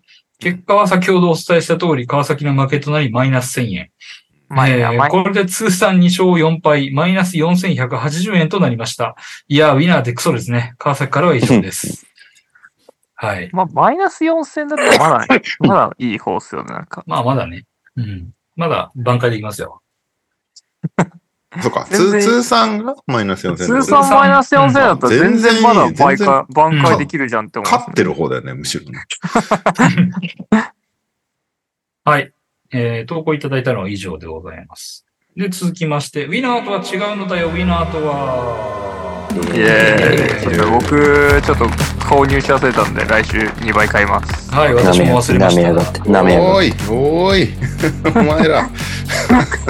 て。よ僕かっ買いましたよ。た。おはいって言ってえっと、結果、俺、先週結構買ったんですよ。えっと、ちょっと待ってください。なんとか履歴で見れるんですよね。入出金履歴みたいなやつで。そうですね。か、結果のところでも多分、マイ自分がエントリーしたやつマイエンのトリーそうだね。マイエントリ終了マイエーントリーの方がいいか。終はい了。えでっと、見れると思多分ね、僕土日両方買ったんですよね。う。の積極あ的。兄貴マジでファンタジーこれハマってますよね。うん。面白い。でも結構、ケンスケにやめってるねめっちゃ怒られたけど。ケン スケ、あいつ、なそんのか、話後でして。まあまあまあ、結果から言うと、先週は1月20日土曜日に2口買いました。うん。上級者とシングルっていうのを1個ずつ買って、うんだから、えっとね、チケット20使ったんですよ。2つで。12と8で。結構。 2200円使って、結果が、えっと、22位と36位だったんで、3500円返ってきました。ので、プラス1300円。ウィナーだ。そう。で、ウェイって感じで、調子乗って日曜日、1月21日も、シングル、エリート5っていうの1個買って、えっと、これもだから、チケット12なんて1300円ぐらいですかね。うで、1枠買いました。そしたら、73人中の3位でした。おお。おおー、すごい。えー、8000円ゲットですす。すごいおーイエーイ。すげえ。ごちそうさまです。ありがとうございます。やったぜ。うまくなってきました、多分僕これ。次の双子はにゃおもちゃん。ねやめて、やめて、やめて。やめてごちもそうさまでちょっとす。稼いでから。ちょっと。でですね、あの、その、さっき言った入出金履歴っていうのを見ると、その、入金したお金と帰ってきたお金全部出てたんで、 うん。計算したんですよ。うん。まあ、今回の8000がでかかったんですけど、僕プラス9200円ぐらいでしえー、すごいね。おううーん。た。はい。嗯めちゃめちゃ面白いですね。これね。うんああ、めちゃめちゃ面白いです、これは。いい企画だ。というわけで、来週も積極的に買っていきたいと思っています。イェイいいですね。はいいい。でしょはい。僕は1月21日曜日の上級者を買ったんですけど、15枚買わないといけないやつだったんで、1650円050円ですね。で参加して、79人中6位でした。おお、すごい。おお。ごいなんで、3800バックやでべえ。 2150来円てる来て るプ。ラス、久々に大きく勝ちました。これね、俺、ちょっとね、1位いけたんだよ、これん。えっとね、ボーディミル・ゲルン30.8、ジェイク・レーマン44.9、ババ・ユーダイ45.1、隅田大輝38.7で、藤井優馬27.0、これが一番低いんだけど、うん藤井じゃなくて安藤にしてれば、余裕で1位だったんだよね。安藤聖也にしてれば。で、安藤聖也一瞬迷ったんだよね。安藤聖也にしときゃよかった。だってまあ1位、そういうゲームですからね。 1位だと、1位だと1万9000円だからいね。や、でかいですよねで。かうい。ーん1万6000円も差があるんだから。 いやーまあ、やっぱそう考えると最初のトニさんマジすごいですよね。すごいよねうう。ん。めっちゃすごいなって思います、あの、ね最初のやつ。 1万いくらプラス出しちゃえばもうね、それだけでシーズン、だいぶやりくり多分できますよ、うもん、それでやりくりできちゃうでしょ。う。うん。まあでも最近本当ガンガン最下位とか取りまくって、所持、所持賞金が目減りしまくってたんだけど、また5000円台に所持賞金が戻ったんで、頑張いいりでますす。ね。楽しいね。うん。はい。はい。じゃあ、えっ、と、投稿いただいております。初投稿の方ですね。えー、初めて投稿します。ラジオネーム、川上ボランティアウルフと申します。いつも楽しく拝聴しております。ありがとうございます。えー、このポッドキャストでバスケに興味を持ち、ついに B リーグライブデビューを果たしました。お1月17日実施分、初心者クラスに挑戦し、198人中3位で1300円プラスでした。おすごいね。みんなすげえな。うん。すごい。えー、あれこれは実力ビギナーズラックこれをきっかけに地元の長崎ベルカを本格的に応援してみようかな、現地観戦してみようかなと思っています。いやとー、のこといいです、おめでとうございます。素晴らしい。素晴らしすごい。この番組、すごくないうん。いや、すごいですよ。い や、多分ですけフど、やっァぱン僕増らやのし、てると思うんだよな。僕らのノウハウがこう共有されていったことによって、参加者も増えるし、勝つ人も出てくるって、もうウィンウィンですよ、今。ねうえ。ん。うん。じゃあ多いもんね。1位でしたとかいうとこもあったし、なんか、なんかくれねえかな。いや本だけ当スポンサーになってほしいですね。ねえ。いやスポンサーになってほしいですよね。だけね、貢献してる。まあ、それと、それの倍ぐらい文句言ってるけど、B リーグに対して ダメですか、ぼん文句も台本に書いてあるんで仕方なく言ってますそうけどね。ね。そうね。はい。おしおし大柴さんが作ってる台本を我々は読んでいるだけだから。本当はもうそんなこと思ってないんですよ、つって。うんぜひスポンサーになっていただいて。はい。えー畑さんからコメント来てますよ、にゃおさん。んにゃおさんのファジーカスはって聞いてます。うんいや、別に変なことじゃないと思うんですけど、あの、ケンスケっていう、ね、リスナーの気軽にマルケネン君がはい、この B リーグライブにハマってるんですけど、ハマってるよね。はい。ちょこちょこ、あの、バスケで会うこともあるんで、この B リーグライブの話もするんですけど、で、僕が、あの、この、この選手買ったよとかいろいろ話してる中で、いや、ファジーカス買おうか悩んだんだよね、みたいな話をしたら、はぁみたいなことを言われて、なんかファジーカスは、な、なんだっけな。重症で2ヶ月アウトで、なんかすごいニュースにもなってるんですよ、みたいな。その、引退、引退アンギャなのに怪我しちゃって、うんたらかんたらとか、なんかすごい怒り始 めて。なんでそんなことも知らないんですかにゃおさんだけですよ、そんなのやばいっすよ、みたいなのずっと言われ続けて。なんかそんな当たり前の知識なんですか、ファジーカスの怪我って。っていう僕まあの怒 りですよ。それで言うと、多分みんな健介側ですけどね。そうですね申し訳ないですけど、みんな健介側だっえうん。この番組でも取り上げてるし、いや、番組、なんだやっぱ、トイケンさんという存在がいるにもかかわらず、それはちょっとあまりにもかなとは思いますね。土井健なんか言ってた投稿で。うん。何をはああ、にゃおの。あ、そう。ワイが絶対投稿してるって書いてあるから。い。間違いなく投稿してますよ。 言わないわけないんですもん。だって毎週お便りくれてるのに。あそう、そりゃそう。ファジーカスの毛が有名なんだね。そっか。すいませんね、それ。かもただう、毎ご毎週ファジーカス取り続けてほしいですね。そうだね。圧として。でも、毛がマークついてなかった気がするんですけどそね。う。それはね、俺ちょっと一個文句言いたいんだよね、B リーグうの。んついてないんですかつけろよっていうんで、普通に上がってくんだへーよ。上位に。ファジーカス。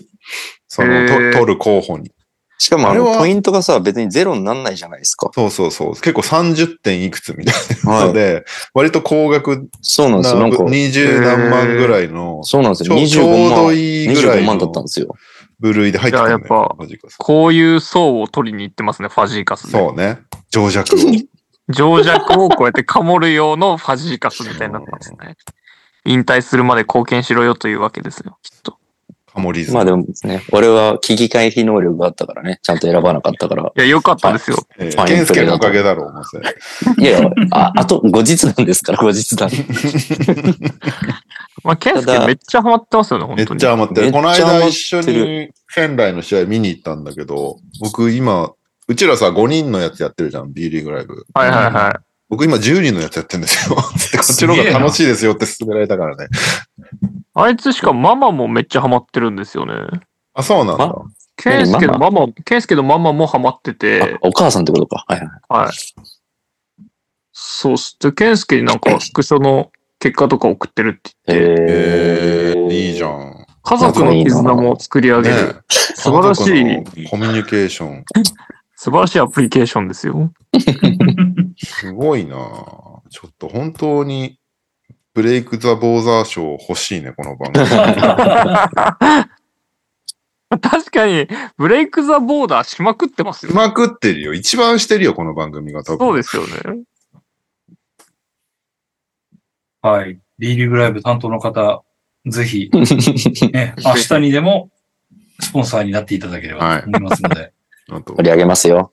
適当でいいから、ブレイク・ザ・ボーダーって書いてあるトロフィーを送ってください。はい。手書きでも大丈夫です。ダブドリの住所に。はい。よろしくお願いいたします。はい。で、えー、なんだっけ。あ、ピックアップゲームがあるんだよね。あるよ、ひどい試合だったよ。じゃあもうサクッと言いますか。はい。ピックアップゲームは、メンフィス・グリズリーズ対シカゴ・ブルズっていう、ここもね、ラライバルウィークにちなんだファミリー対決を選んだんですよ。はい。結果、125対96でブルズ勝ちましたっていう。もう一方的な、途中ね、まくられたりはしましたけどね、ブルズ。後半、ブグリズリーズがひどいひどいっていう。えー、グリズリーズは、ジェジェジェ、26得点、6リバウンド、5アシスト。うーん、ルーク・ケナードとビンス・ウィリアムス・ジュニアがそれぞれ14得点。まあ、絞り出そうように言わないでくださいよ。そして、ブルーズは、ほら、もうスタメンじゃないもん。トップスコアラーが。ベンチからアヨドスンム20得点、6リバウンド4アシスト。えー、デマーデローザン18得点、8アシスト。コービー・ワイト、17得点、5リバウンド5アシスト、ザック・ラビーンはお休みでした。ファイト まあ、これはちょっとお二人から一言ずついただいて終わりでいいんじゃないですか、そした ら。 そう絶対見てないじゃないです か、もう。いやいや、これはもうライバルウィークということでね、このライバルのそうですね。熱い戦ういんこれを、大こねれこれからライバルウィークってめちゃめちゃいい言葉になりそうですね。 めっちゃ使い勝手いいね。それを踏まえて、先生のありがたいお言葉でい締やめ俺ていらっていういらないでしそょうだね。そうしよういらないでそす。うですねいらないよ。うん熱く語ってくださいよ、お二人。なんまあじゃかあグリズリーズがひどいのは、まあひどいに決まってるじゃないですか。出てないんで人が。うん。僕はブルーズの方が闇が深いと思いましたけどね、やっぱり。深いよ。ですよね。うん。そういう試合でした。この、こ の試合。多分、ハッピーなエピソードあんまないんじゃないですかね、お互い。そうだね。マイね。クル・ジェイがよくやおったなって互い。、いうお互いどうすんだろうねみたいな感じの内容だったよね。絶い対や、そうですね。うんところのこう、特に、 特にない。まあそういやまあグリまあ、グリズリーズはマジで誰もいなかったね。だから。いや、そうなんですよ。あの、このみな先発皆さん知ってるかわかんないですけど、マジでいないですからね、今。そう。先発が、JJJ、アルダマ、コンチャ、ケナード、ウィリアムズ、ジュニアだったんだけど、JJJ だけだからね。本来先発なの。すごくないですかしかも、コンチャー、これ多分、ブルーズ戦ってまだいい方な気がするんですけど、もうちょっといない時ありますからね。そうだよね。はい。だから皆さんが思ってる以上にいないんですよ、今、グリズリーズって人が。すごいよ。だって、スコッティ・ピッペン・ジュニア出たからね。最近拾った。グリズリーズ。やったね。父がプレイしたユナイテッドセンターでちょっとプレイできたってね。 確かに。スコッティ・ピッペン・ジュニアがグリズリーズにいることすら右さんと兄貴は知らないと思ってますけど、ね、絶対知らないでしょ。絶対知らないですよね。それはね、うん多分スコッティ・ピッペン・ジュニアね。うね。んおー、スコッティ・ピッペン・ジュニア。う名ん、前言ってるだけだぞ、お前。 まあ、ブルーズもね、ラビーいない方が回るやんけとかね、いろ、あの、その、めっちゃリードしてんのにすぐリード溶かすなとかね、なんかいろいろダメなところを露呈した結果、対象してるから、なんか、なんだこの試合みたいな感じで、まあそうですね。どうしようもなかったですよ。とブルーズは本当に、まあ、どう処理するんだろうなっていう気はしますけどね。今シーズン、まあ、うちは怪我でしたねって、まあまあ言えると思うんですけど、そう。ブルーズはやっぱ、出る選手出ちゃってる。まあ、ロンゾはあれとして。もうずっとこの状況なんだから。なんとなく勝っちゃうからトレードをやめとこうかっていうのをもう3シーズンぐらいやってんだから。まあ、そうですよね。今シーズンのやりです。ちなみに、ファンタジーで話題になったドラ、あ、ファンタジーじゃないか、ニュースか。ドラモンドさんは、15得点、10リバウンド、4スティールっていう素晴らしい活躍を。素晴らしいね。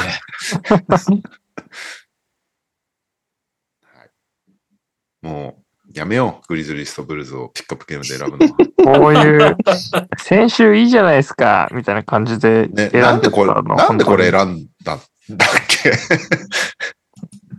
いや、面ビ白いーンス・ウィリアムズ・ジュニアがいいからですよ。ああ、まあ、それはでも、なわんかでるけどでしたっけこの試合を選ぶ必要はなかった気がするな。大芝じゃないかな。全部芝ちゃんのせいにする。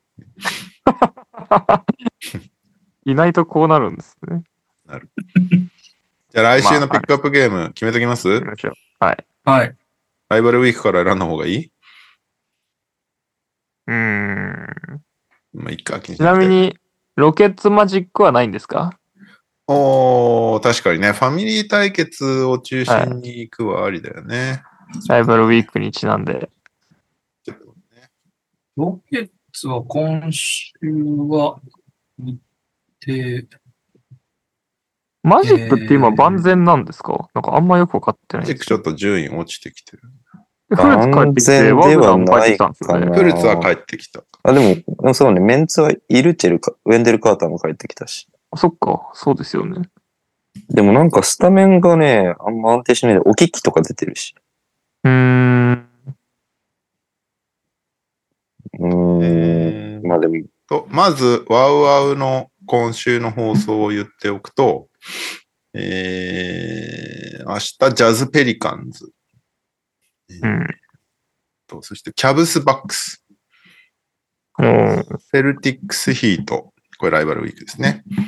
で、クリッパーズ、ラプターズ、レイカーズ、ウォリアーズ、これもライバルウィーク。そして、月曜日がブルーズ、ブレイザーズ、これはいいや。 えーっと、マジックは、今週、あれマジックっているダメ、ダメう、だ。今週、今週いないんですか今週マジックいロなケッツいんでマジックはないですね。ロケッツが今週、ポートランド、シャーロット、ブルックリンなんで。おー。なるほどね。マジック、あ、マジックグリズリーズ が、いきますマジックグリズリーズ。これじゃないかな。ライバルウィークにちなんで。さあと月曜日サンズマジックっていうのあるけど、いやー、マジックグリズリまあ、ーズ。サンズマジック見るぐらいだったらグリズリーズマジックの方が面白いですよ、絶対。面白いと思う、俺も。ド M やな。いやー、マジックグリズリーズが今一番有力だな。どうし よう。どうしよう。他そんなに面白いなんか見たいチームとかあります確かにね。今シーズン、まあ多分今シーズンそんなにまんべんなく見てない気がするんで。そうだよね。言うてもまあ、あれだよね。あの、シアカム来たペイサーズとか、でもペイサーズなんかやった、やったような気がするな。ラプターズとかどうですあかラプターズ。ああ、そうね。。ラプターズはなんかでもスタメンが変わったから面白そうな気しますけど確ね。ラクプイターックリズとーとか、か。ニックスとかはあれだよね。ラプターズは、あれさっきなんか一個俺言ったよね、ラプターズ。ラプターズクリッパーズっていうのがあるね。あとは、まずクリッパーズか。ラプターズそんな試合がねえな。ラプターズ、クリッパーズ、ラプターズ、ホークス。うん。ニックスはニックスナゲッツ。ニックスナゲッツか。ニックスヒートもあります。あのライバあルウィーにク。あ、そうだそうだ。ニックスヒートもあるね。まあ、なんでもいいっすよ。別に。ピストンズ・ウィザーズあるよ。ピストンズ・ウィザーズ。うわぁ。下手したらグリズリーズブルーズよりつまんないかもしれない。下手したらですよ。まあでも今しか見れない人たちを見といた方がいいかもね。まあうね、ん。やってバないチーバグムリもーだ絶よバグリ対ー。あるしね。バグリ、そうだね。バグリ最近強いからね。ウィホザーズーネッツ、ホーネッツロケッツも結構、おうななんか多分自分じゃ絶対見ないんで。あの、スリーポイントめっちゃ外すジェイレン・グリーンと、スリーポイントめっちゃ外すラメロボールが出て確かに。ジェイレン・グリーン裁判や るに。うん。確かに。確かに右さんの、右さんのファンタジーの、もう、エース級二人が対戦しますからね。俺来週出れるんだっけロケッツ戦やるとき基本出れないことが多いんだよな。確かに。み右くんの話が一番聞きたいのに出てないってこと はめちゃめちゃ多い。なんかあの、ハーデンのこと喋ると回電波が起きるし、ロケッツ戦が取り上げられると出れないっていう、謎の圧がかかかかるから。あ、でも来週大丈夫そうですね。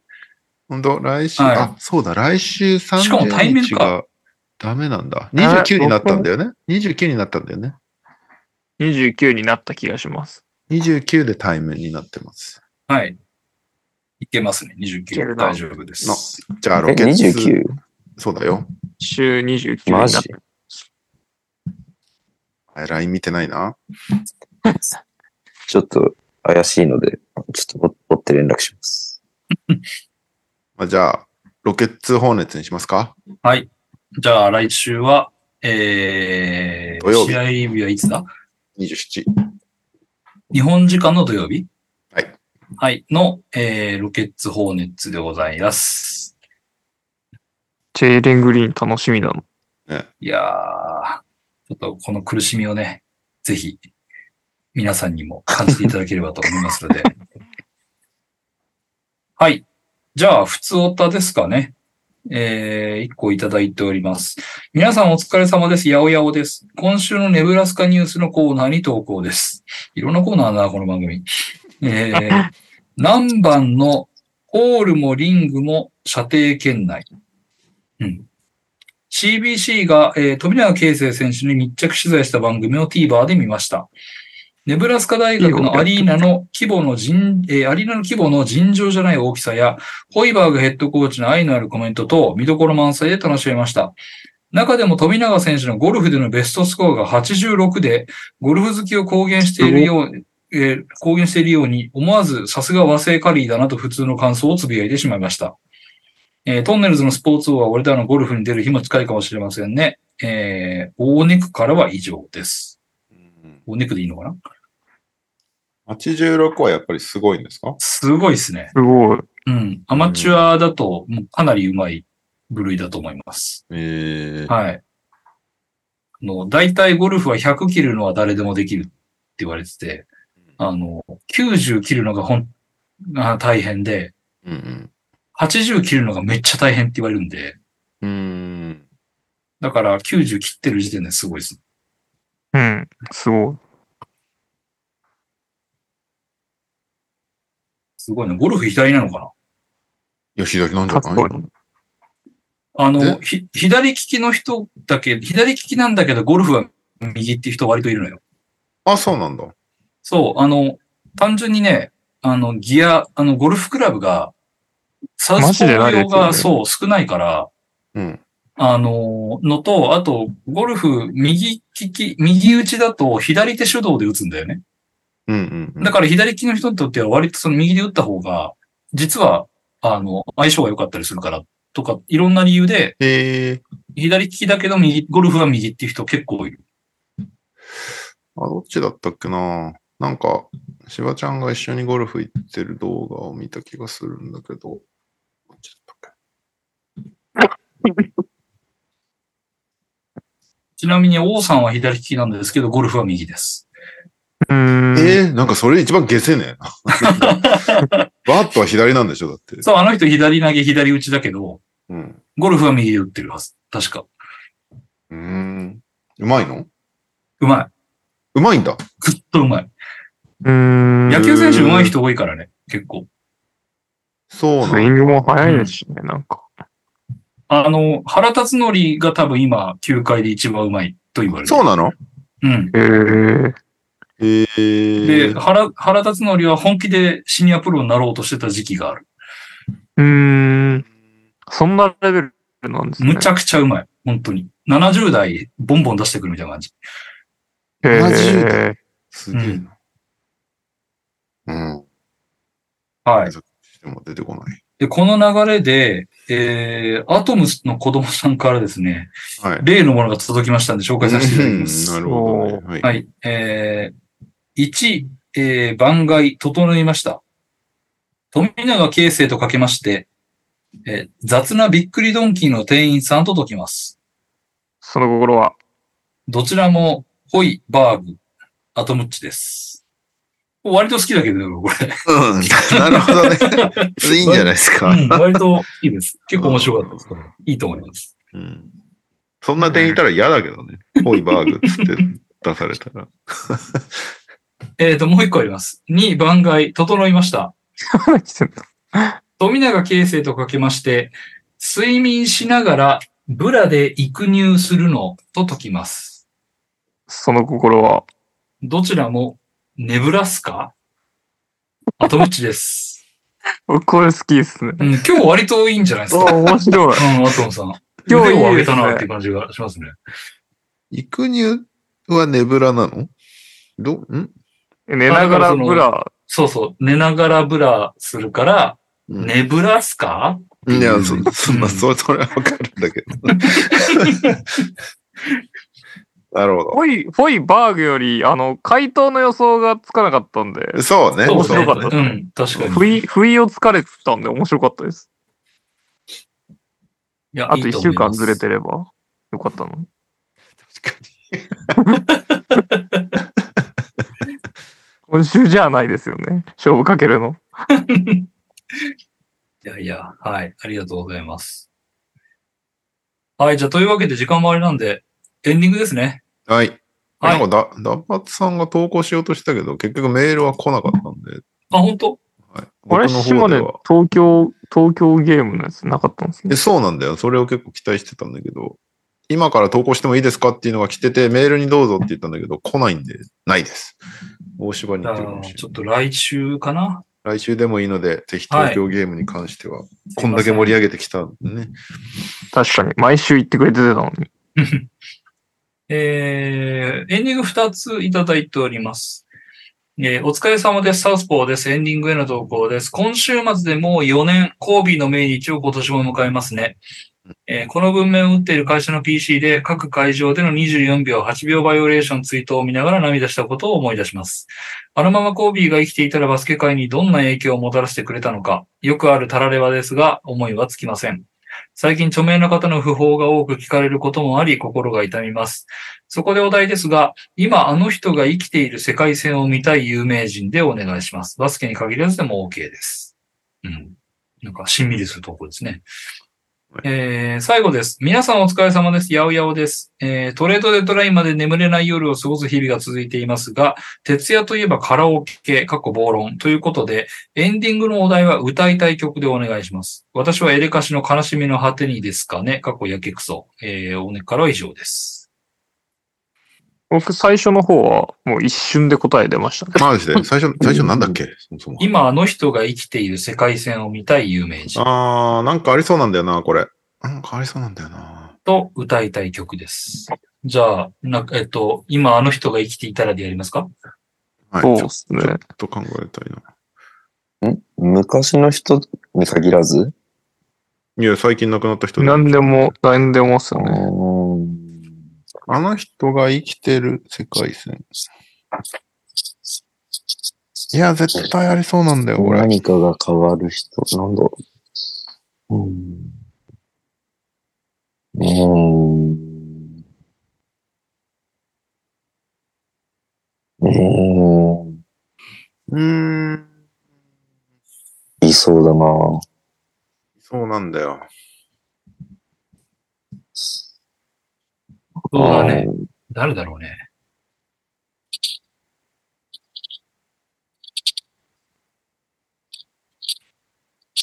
なんだろうなぁ。生きていて、